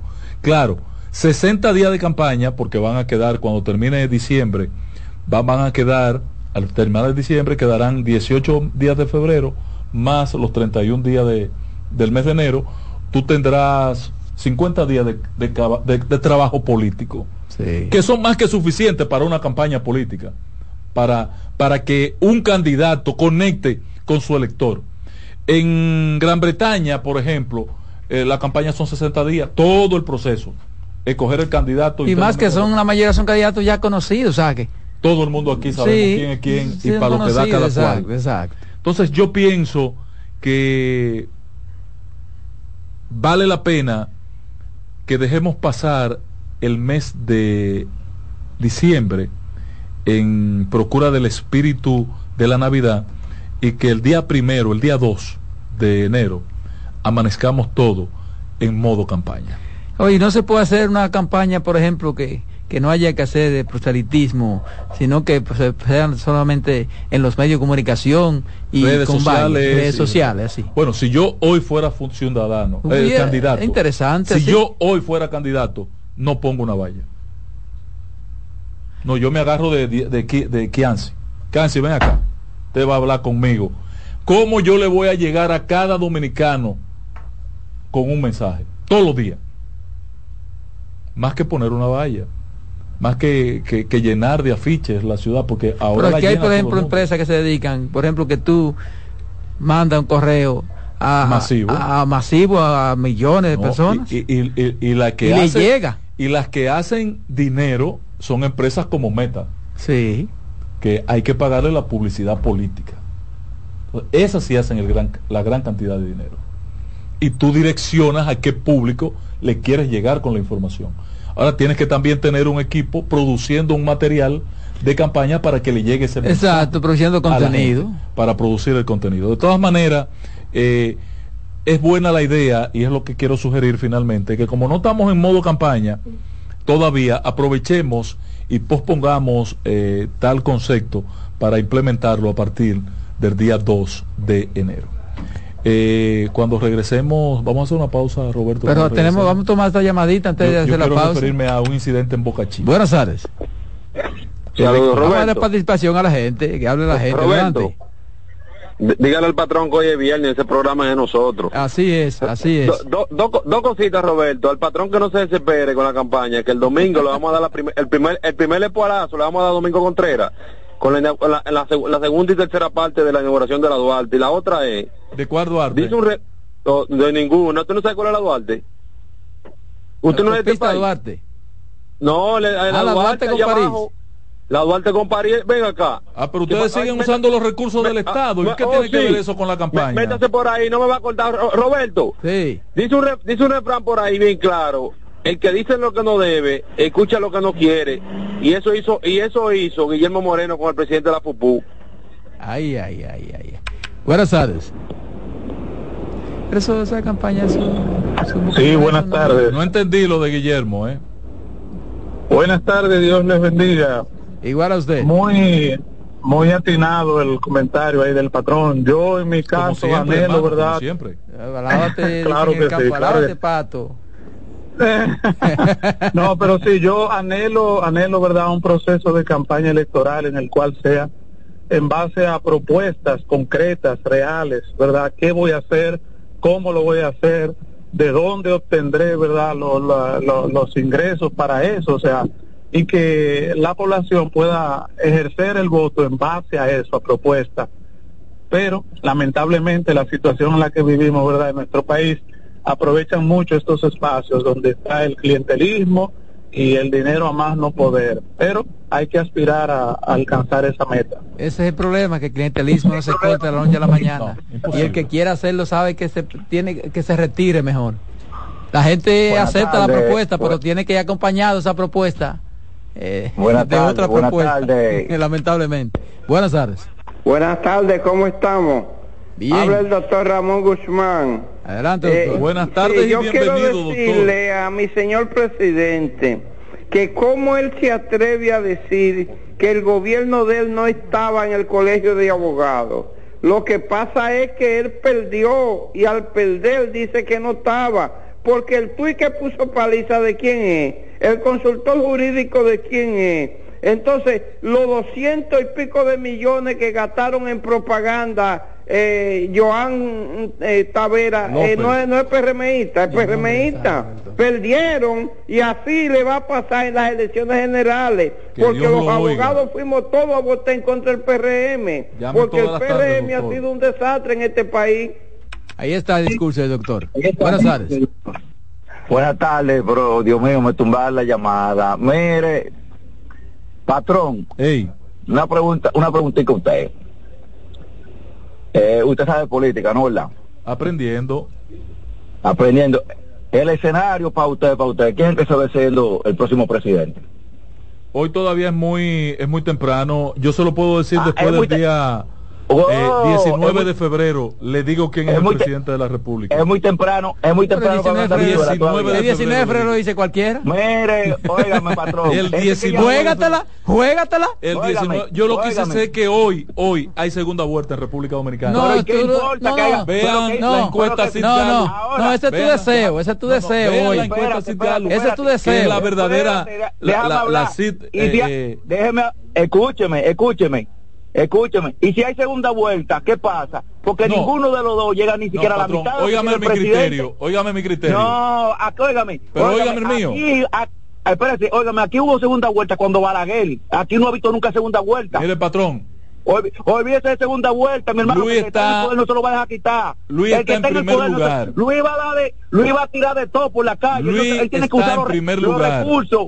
Los recursos tienen que usarlo como lo usó el PLD. pero el hombre no te va a dejar hablar, ya, tú ya, Luis, ya. Está, Luis está en primer lugar. Tranquilo, no me la Pero pastilla. no ha llegado a un 44%. Eso está diciendo usted. Y, y él tiene que ganar en la primera vuelta porque en la segunda no gana. Ay, pero patrón, ¿qué pasa? Entonces, la, Ah. la misma encuesta que tú dices que le dé 44, dice que en la segunda vuelta gana como quiera, en cualquier escenario. Buenas tardes. Grande el que lo vende. Patrón, Ey, ¿usted cree que es justo que una gente haga promoción de que van a ganar con el espuelazo de la segunda etapa de la Duarte, con los dineros del pueblo? ¿Eso cómo se llama? Patrón. anunciando que Pero, están pa- usando los para eso, recursos para- del Estado. pero es un simpatizante que lo está diciendo, por Dios. Es un derecho que tiene decirlo. Buenas tardes. Sí, buenas tardes. Buenas tardes. Roberto, Sí. eh, yo me pregunto que cómo es que la oposición hace su análisis, porque hay tres posibilidades para, para el presidente, para el gobierno, que las cosas sigan igual, que las cosas empeoren o que mejoren. Entonces, yo creo que es muy temprano para estar hablando de que de segunda vuelta. Es temprano todavía eso. con Hochi. güey. Bueno, Temprano todavía con Jochi, coño, no he vuelto yo Buenas tardes. Sí, buenas tardes. Patrón, Ey, yo pensando que cuánta gente tonta en la calle, dejándose, ah, no digamos que atracar, sino engañar por gente, como que no, como, como que son zombies que andan en la calle, que no, no, no tienen esa viveza. Y por otro lado, patrón, sí. el amigo que llamó, yo le decía a unos muchachos que trabajan conmigo, yo superviso una brigada de algunas 20, per- 20 personas, y hace como cuatro meses yo le dije a ellos, ustedes verán a final de noviembre, como el dinero va a fluir en la calle, como el gobierno va a tirar el dinero a la calle, para lograr lo mismo que acaba de decir el señor. Pero hay una cosa que no sabe él tal vez, que el dominicano coge todo lo que le den, todo lo que le den. A la hora de la verdad, ellos saben por quién van a votar. Que siga durmiendo ahí, que, que él piensa que no, hay, que no hay segunda vuelta. Está bien. Ahí está tu discurso. Buenas tardes. Buenas tardes. Buenas tardes. Patrón. Hey, adelante. Como son los políticos de este país, si el líder suyo dice que lo contratan en, el- en el PRM, ¿qué usted haría? ¿Qué usted diría? ¿Cómo usted lo Repíteme haría? otra vez, si el líder suyo, Si el líder suyo, Miguel Valle, ¿verdad? se volteara la página y fuera como el PRM, ¿cómo usted hablaría? Sí, pero es una hipótesis, no puede tampoco hablar por hipótesis. Él dice que si Miguel mañana apoya el gobierno, ¿cuál sería no, pero que eso es imposible, patrón. no, pero es eso imposible. además no se ¿Para puede. ¿Cómo lo va a apoyar? No se puede hablar por cosas que no, no. pero es que no, es imposible. Quedaría muy mal Miguel ante el país. Además, eso No, no, no hay. Buenas tardes. Buenas tardes. Se cayó. Aquí está. Buenas tardes. Roberto. Sí. Oye, pero ninguna de las otras encuestas servían, que era comprar, que era vender. Entonces, esta sí es buena, esta sirve. No, no, todas son buenas, patrón, todas son buenas. Ah, Todas son buenas. Sí, las que Ajá. paga el, ca- el carbonero, la, que paga esto. Pero, pregúntale la- a sí, pero lo la- que él la- piensa la de las única, encuestas. la única, la única que no da Luis en primera vuelta es esta. Hay varias, patrón.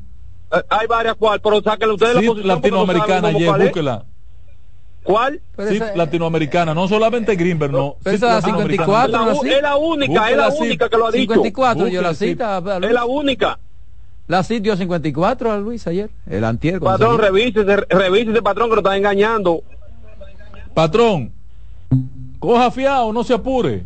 Señor, no discutan lo que se va a demostrar en cualquier escenario. Tranquilo. Buenas tardes. El diagnóstico es el 19. Buenas tardes. Va a pasar lo que tiene que pasar, eh, eh, eh, escúchame, Roberto. Sí. Roberto, Sí. escúchame, para el señor que llamó, que tiene las edades de los 20, que, que cogen todo y dan todo lo que gobierno. A ver si a mí se me olvidó sumar. ¿Cuánto que tiene Lionel y cuánto tiene el PRD? Eh, súmamelo ahí, a ver. 29 le dio la Greenbergs a Leonel y Ajá. 17 a Abel. Estamos hablando Entonces, de si yo 30, me acuerdo, 46 entre los dos. Cua- 46. ¿Y cuánto, le, ¿Y cuánto le dieron al presidente? A Miguel yo creo que fue dos. Ajá. 48. Pero dos, ¿dónde? Pero, pero adiós, con los hijos de él y la mujer de él y el patrón. Sí, como, pero, No, pero si creemos en una nosotros. encuesta tenemos que creer en otra. Ok, pero está bien, ¿cuánto hace? Entonces son 48. ¿Y cuánto salió Pero el recuerden que presidente? son, son, es una fotografía de un momento. Mañana eso- puede una y gente esa cambiar. fotografía de Greenberg fue antes del aguacero del problema de la 27 con Máximo Gómez. Pero ¿eh? el aguacero le sumó. Bueno, yo no lo creo. A toda esa gente que le resolvieron. Yo no a- lo a- creo. Que, que eran de otro partido, ahora son de Yo no lo creo. Buenas tardes. El efecto haitiano se Buenas acabó. tardes, ¿cómo estamos? Adelante, Eh, bien. Mire, con encuesta no se ganan unas elecciones y mucho menos con los artículos de primera necesidad en el cielo, el pollo, el huevo, el plátano, la yuca, la batata. Eh, ningún presidente con esa realidad se ha podido reelegir. Luis Abinader va a, se- va a sufrir el golpe de la derrota mortal. Ellos están afuera y no se dan cuenta. Muchas gracias y que Dios le bendiga. Roberto Gil está de acuerdo con usted. Doctor, para que no se queje, pues mire cómo le permitimos Sí, en este espacio buena. expresarse con toda la libertad. Roberto está de acuerdo con usted. Hizo ese mismo análisis esta semana. Buenas tardes. Sí o sí, Te cayó. No, no, hay cosas que hay que resolverla, evidentemente. Yo tengo Buenas tardes. que tienen que resolver. Sí, buenas tardes. Adelante. Bendiciones, muchachos. Igual a ti. Bueno, lo único que me preocupa de la de tanto del gobierno y la oposición es que unos se acusan de lo que otro hizo mal y de lo y que el gobierno acusa a la oposición de ellos haber hecho eso de igual manera. O sea, no tienen discurso de renovación, no hay una nueva propuesta para la economía, para nuevas políticas, para nada, simplemente son un discurso de, de dañarse la, la, la estima el uno al otro sin ninguna eh, propuesta que la población piense de manera adecuada. Totalmente de acuerdo. Buenas tardes. Buenas tardes. Adelante, buenas tardes. Hello, buenas. Sí, Sí, ¿cómo están todos? bien. Eh, déjame, déjame decirle al patrón que yo creo que el patrón alguna vez eh, el fanatismo de su partido Sube, sube la voz, sube la voz, que se le oye muy bajito. Patrón, lo que yo quiero decirte es que el aguacero y las causas naturales no tiene la culpa el gobierno, son casos naturales que No, se le pasan. entiende. No se le entiende, pero está hablando de defectos de los aguaceros. Eso es relativo. Eso, es- eso no puede uno determinarlo si favorece o desfavorece. Eso es relativo, de acuerdo a cómo lo maneje el gobierno. La va a ser el encuesta fue beneficio. antes de los aguaceros. Buenas tardes.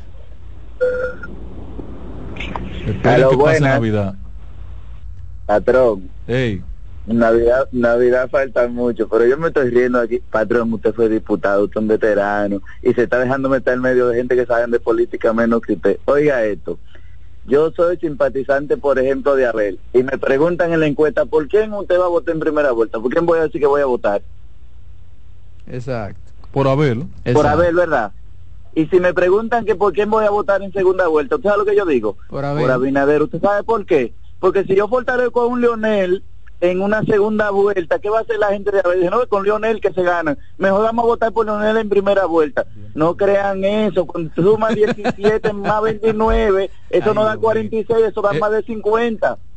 Porque la gente dice hay oportunidad y hay esperanza de que se puede ganar juntos. Pero cuando están separados, cuando están separados, todo el mundo dice al revés, que va por el gobierno para debilitar con el otro que está compitiendo. Pásenla bien. Ahí está el análisis. Hay otra llamada. Buenas tardes.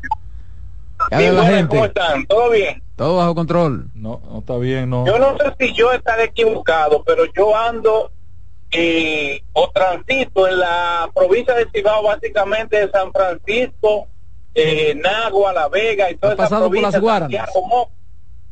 Y donde quiera que haya un grupo de gente, la gran mayoría está en contra del gobierno. Entonces, ¿cómo es que tiene un 55?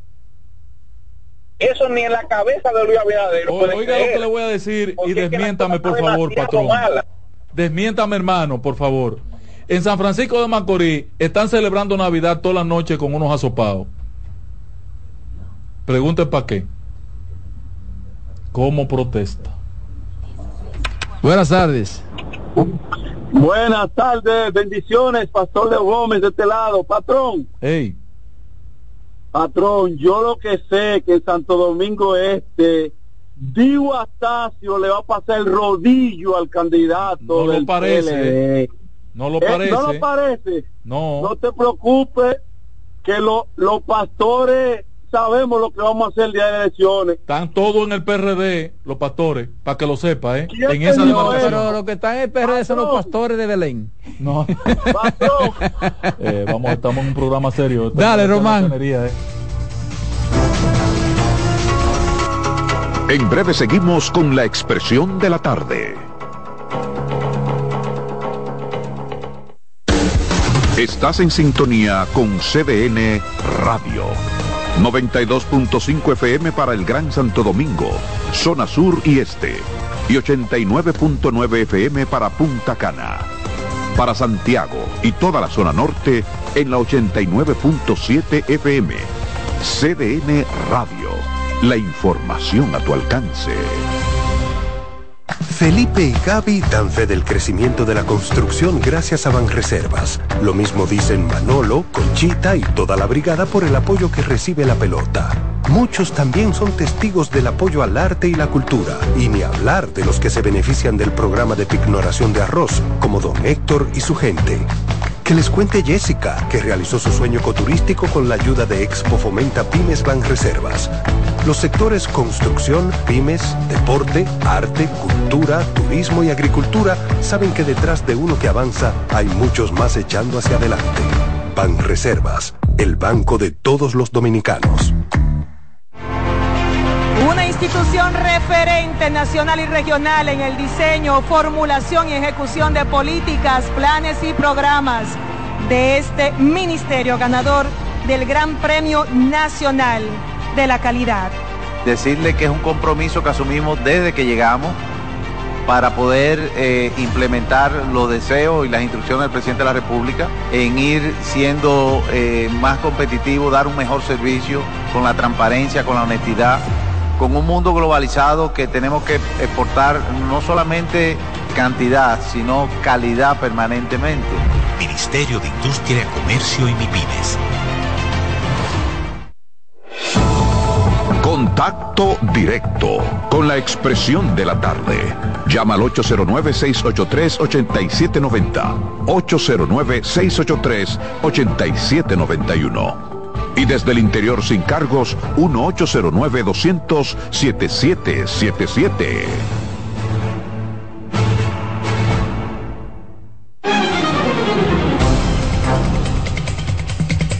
Seguimos, seguimos aquí en la expresión de la tarde, son las 4.43 minutos, 4.43 minutos. Patrón, usted tenía Sí, la- yo tengo la aquí llamada una, importante. tengo, tengo una denuncia, tengo una... Ah, una denuncia es. desde la comunidad de Boca Chica, mi admirada Boca Chica. ¿Cuánto aprecio yo a esa comunidad? Un recurso extraordinario de la capital, eh, no valorado en su Yo justa tengo dimensión. mucho tiempo que no voy a Boca Chica. Un video de tomado por unos transeúntes del actual candidato a alcalde del PRM en lo en Boca Chica colocando eh, luminarias y, y propaganda, colocando las luminarias que se están colocando, porque hablamos de las luminarias, ¿verdad? Con pro- pro- pro- propaganda de él como candidato a alcalde en el momento y en el espacio donde están poniendo las luminarias con el director de, este. Eso deben evitarlo. Pero está, está, está, está el video, se Sí, ve. sí, aquí está, aquí porque, es verdad, como es radio. Aquí está. Sí, pues si, si quieren si lo puede poner porque también esto es televisión. Se lo mando de una vez. Pero eh, ya está inclusive en las redes el proceso. Eh, eh, eviten esa situación, señores. Eviten eso. Porque lo puede Es hacer, él lo puede hacer su propio peculio, si, si no, sin que tener que utilizar, por ejemplo. ¿Y qué hacen este. ahí la gente de, de este? Eh, De este es una maldita empresa que está quebrada y jodida, que más dañada no puede estar en manos del actual administrador y de los que han pasado en esta administración del PRM. Y, y ese es el ejemplo. No, así no. Así sí no. Buenas tardes. Sí, buenas tardes, bendición. Igual a ti. José Manuel de aquí de San Francisco. San Francisco de Macorís. Sí, sí, sí. Dos cositas breves. Sí. Lo, ajá, lo primero es que a mí me, me dio mucho apuro y me dio, qué sé yo, mucho que desear.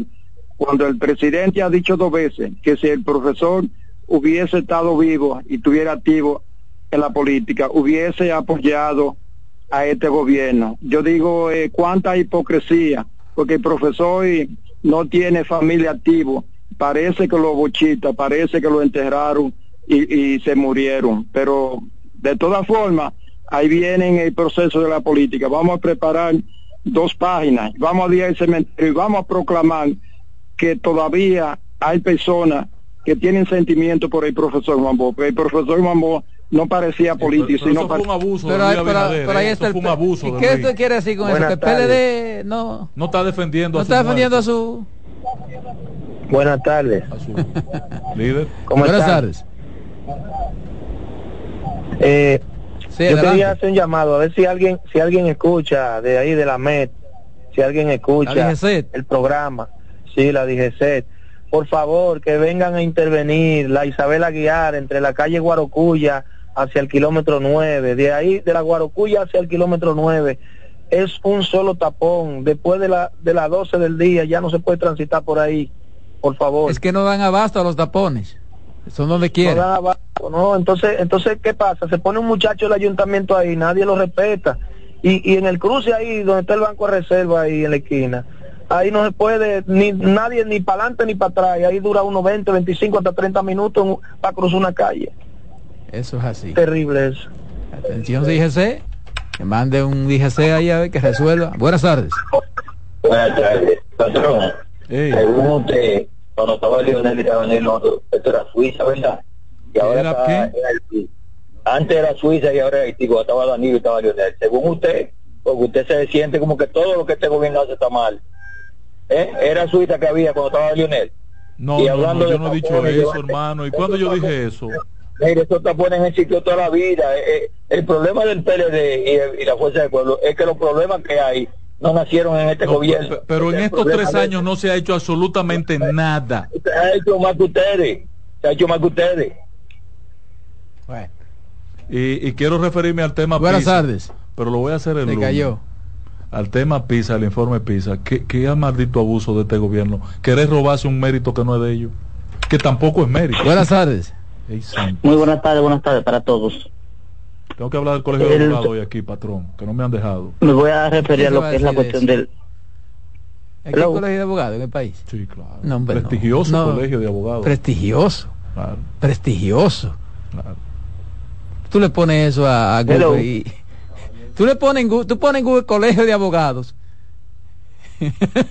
Y aparece de inmediato Miguel Surún Hernández. Hello, buenas, buenas.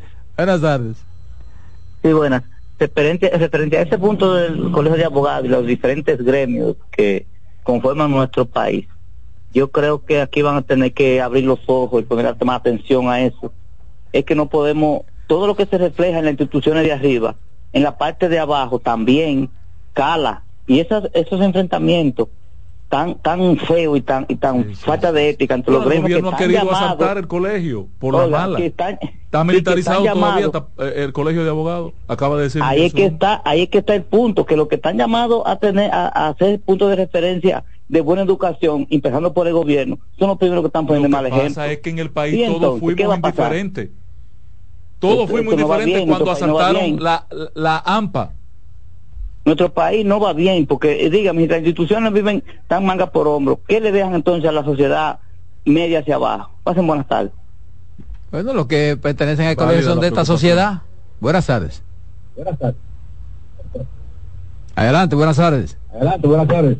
Adelante, buenas tardes. Adelante, buenas tardes. Tienes que bajar el volumen de tu radio. volumen. Ya, pues, Ese Se volumen tan alto no, no es posible, ¿no?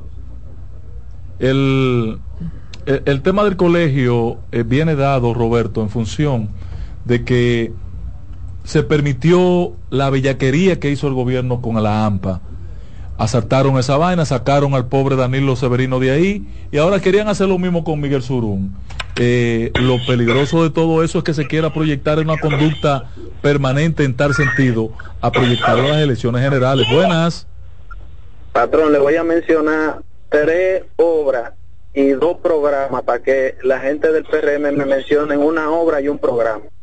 Circunvalación Santo Domingo, el metro, el teleférico, los programas de 911 y la RD Vial. Que ¿Te van a mencio- mencionar la que extensión de eso que mismo, hermano? ¿Te van que a mencionar que la extensión de que eso? hayan implementado ellos. Te van a mencionar la extensión del teleférico. Te van a mencionar la extensión del metro. Es que Te van a mencionar lo mismo. ellos- ellos- Son ellos obras del gobierno Son obras del gobierno pasado y que ha continuado. Sí, ese es el gran mérito de este gobierno, haber continuado las obras del Exacto, gobierno pasado. Yo lo ya, reconozco. ya con ¿eh? continuarla están haciendo lo que tienen que Eh, hacer. Eso es verdad. Pero eh, lo que él le no, quiere- no caigan ustedes los, los Pero oyentes. él le está dando una respuesta al amigo Pero, oyente que llamó miren, ahorita. miren, no caigan ustedes, es no caigan ustedes los simpatizantes de los partidos. No caigan ustedes en la trampa de los políticos. eh. Buenas tardes. Pero es muy válida la Roberto, aclaración. pero que la, gente- la- Roberto, Sí.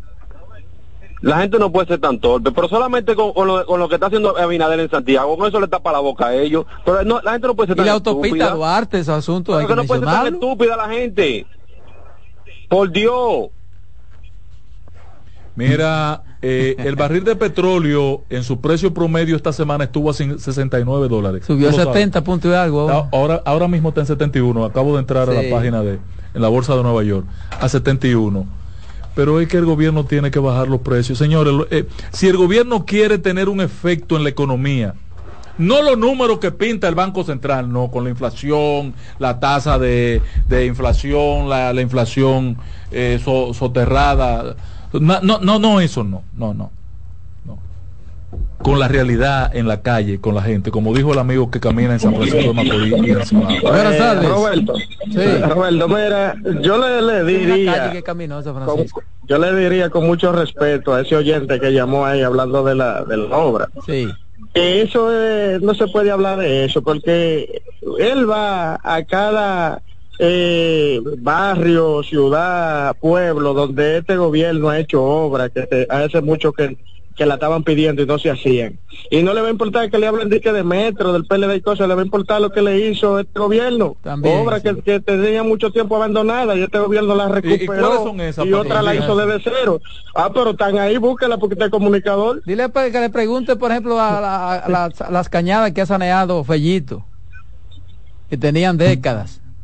Eso había un proceso ya.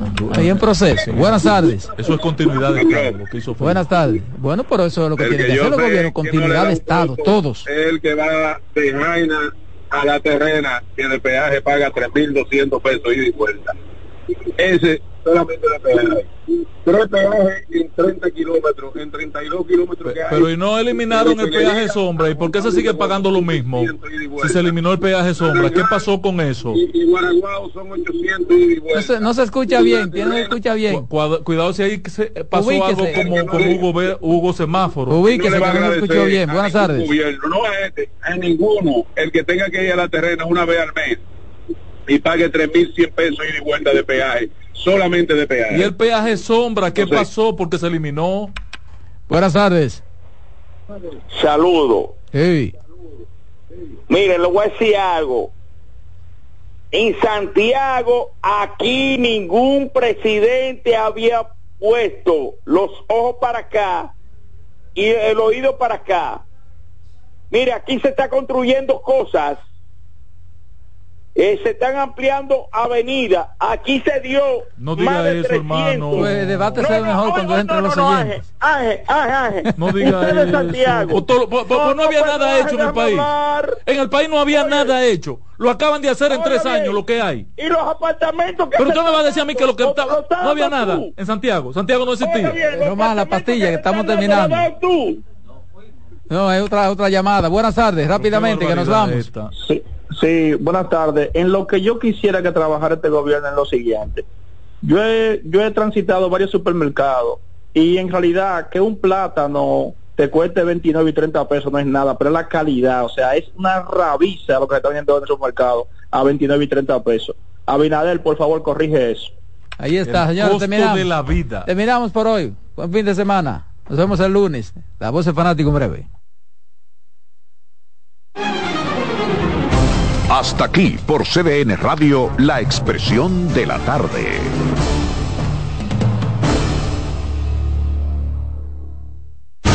Escuchas CDN Radio, 92.5 Santo Domingo Sur y Este, 89.9 Punta Cana y 89.7 toda la región norte.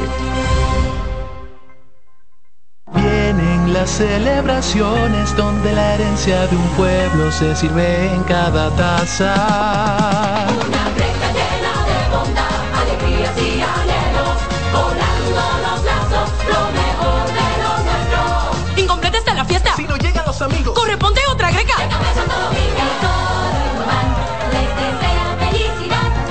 El coro Feliz Navidad. Les desea Café Santo Domingo y toda la familia Indubán. Son 30 años asegurando el futuro de nuestros socios. 30 años apoyando a pequeños y medianos empresarios a convertirse en empresarios de éxito. 30 años aportando y ayudando a dinamizar una economía creciente, apoyando y fortaleciendo a los principales gremios empresariales que hacen vida en nuestra empresa cooperativa. Porque en Cooperativa Empresarial somos el motor que ayuda a impulsar la economía nacional contigo y para ti. 30 años de hacerte la vida fácil para alcanzar tus sueños. Cooperativa Empresarial, 30 años siendo tu futuro seguro.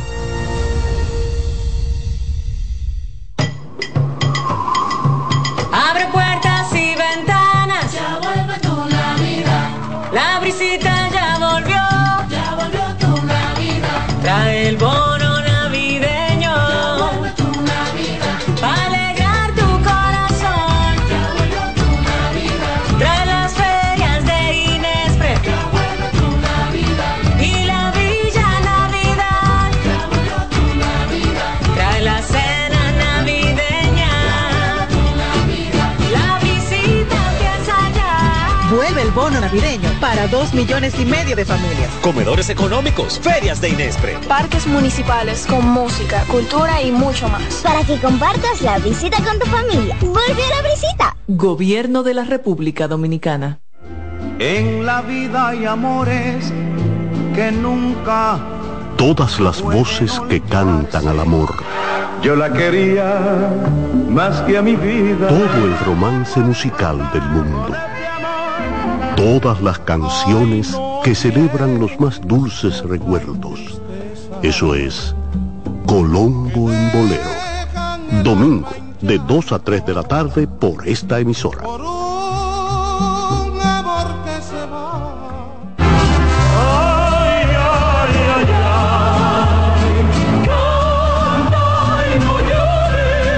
La vida pasa cantando. Canta, si aliviar quieres tu dolor. Cada domingo le invitamos a escuchar La vida pasa cantando, un programa de Logomarca y CDN Radio. Para cantar canciones como esta. La vida pasa cantando por esta emisora los domingos a partir de las 10 de la mañana. Con Lorenzo Gómez Marín. Cantando me iré, silbando me iré, cantando lejos me consolaré.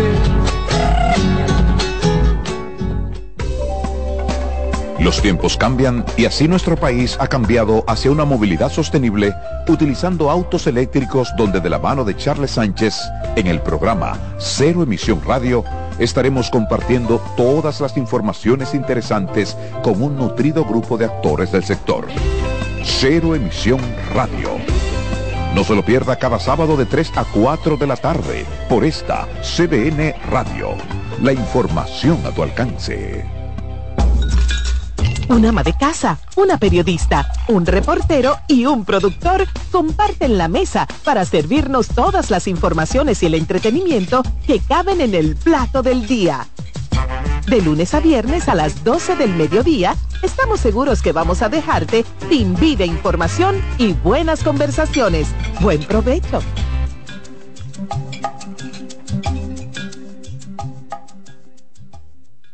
Buenas noches, buena suerte con Janessi Espinal. Es un programa de análisis para poner en contexto y en perspectiva el acontecer político, económico y social de los principales temas que impactan a la ciudadanía. Complementado con entrevistas con figuras de relevancia de la vida nacional. Además contamos con secciones como Dinero Ideas para orientar sobre la economía personal y salud mental para ayudar en este determinante problema desde una óptica profesional y espiritual. Buenas noches, buena suerte con Janessi Espinal. De lunes a viernes de 7 a 8 de la noche por CDN Radio. Información a tu alcance.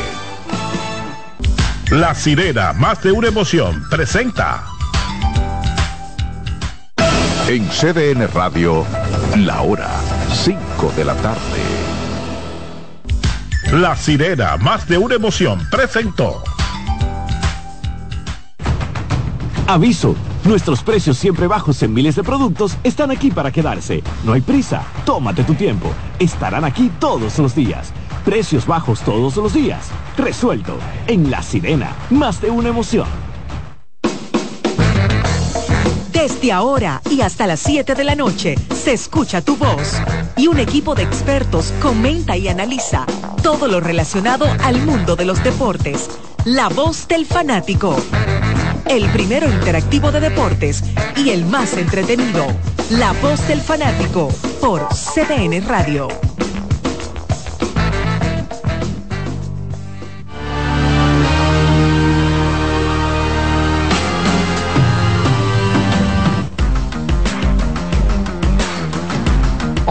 Hola, hola, hola, hola, República Dominicana. Arrancamos con todo y lluvia en este viernes social, donde estamos ubicados en la cabina Master de CDN Radio. Hoy estamos exclusivamente a través de las frecuencias radiales, ya que nuestro canal, el CDN Deportes, tiene compromiso. Estoy un poco quemado de la garganta por la gripe, pero nada. Por aquí está Marco Sánchez, el profesor Dalí Santiago, Daniel Araujo, gracias a Kianci Montero y también al ingeniero Román Jerez y a don José Luis Martínez. Le damos las gracias a Dios Todopoderoso porque permite que estemos con ustedes en esta tarde. Ayer recuerden que hubo doble transmisión de juego allá en San Francisco de Macorís desde el estadio Julián Javier y por eso nuestro espacio no estuvo al aire. Pero andamos por aquí porque el torneo tiene que continuar a mil. Ya hay que entregar esto, la, la primera etapa que estará terminando. ¿Cuántos juegos quedan? 14 más. Bueno, a algunos equipos le quedan 14 o 14 o 12. 14 o 12 juegos. Exacto. Bueno, las águilas tendrían que ganar 12 de 14. Bueno, podemos hablar ya de lo que se llama el, el número fatídico. El número así como hay- fatídico. así como hay número mágico, hay número fatídico. En el caso de las águilas, el número fatídico de las águilas en estos momentos es con respecto a los leones del escogido 8. Le Eso quedan significa- tres juegos a las águilas contra el escogido. Todavía. O sea, tres partidos entre ellos. de las águilas le quedan 14 partidos. Si vamos a suponer, vamos a- no, entonces vamos a suponer que ellos ganen los 14 partidos que le quedan. Todos. Ellos llegarían solamente a 27 victorias. Oye, pero 27 Entonces, da el pase. Pero ganando los 14. Pero es para calcular el Ya. número fatídico. Ok. 14 más 13 victorias que tienen, eso significa que el número máximo de victorias que ellos obtendrían en, una tem- en esta temporada sería 27. Los Leones del Escogido en estos momentos tienen 20 victorias. Si ellos llegan a 28, ahí mismo ya el equipo de las Águilas, con respecto a la cuarta posición de este momento, ya que si ellos llegan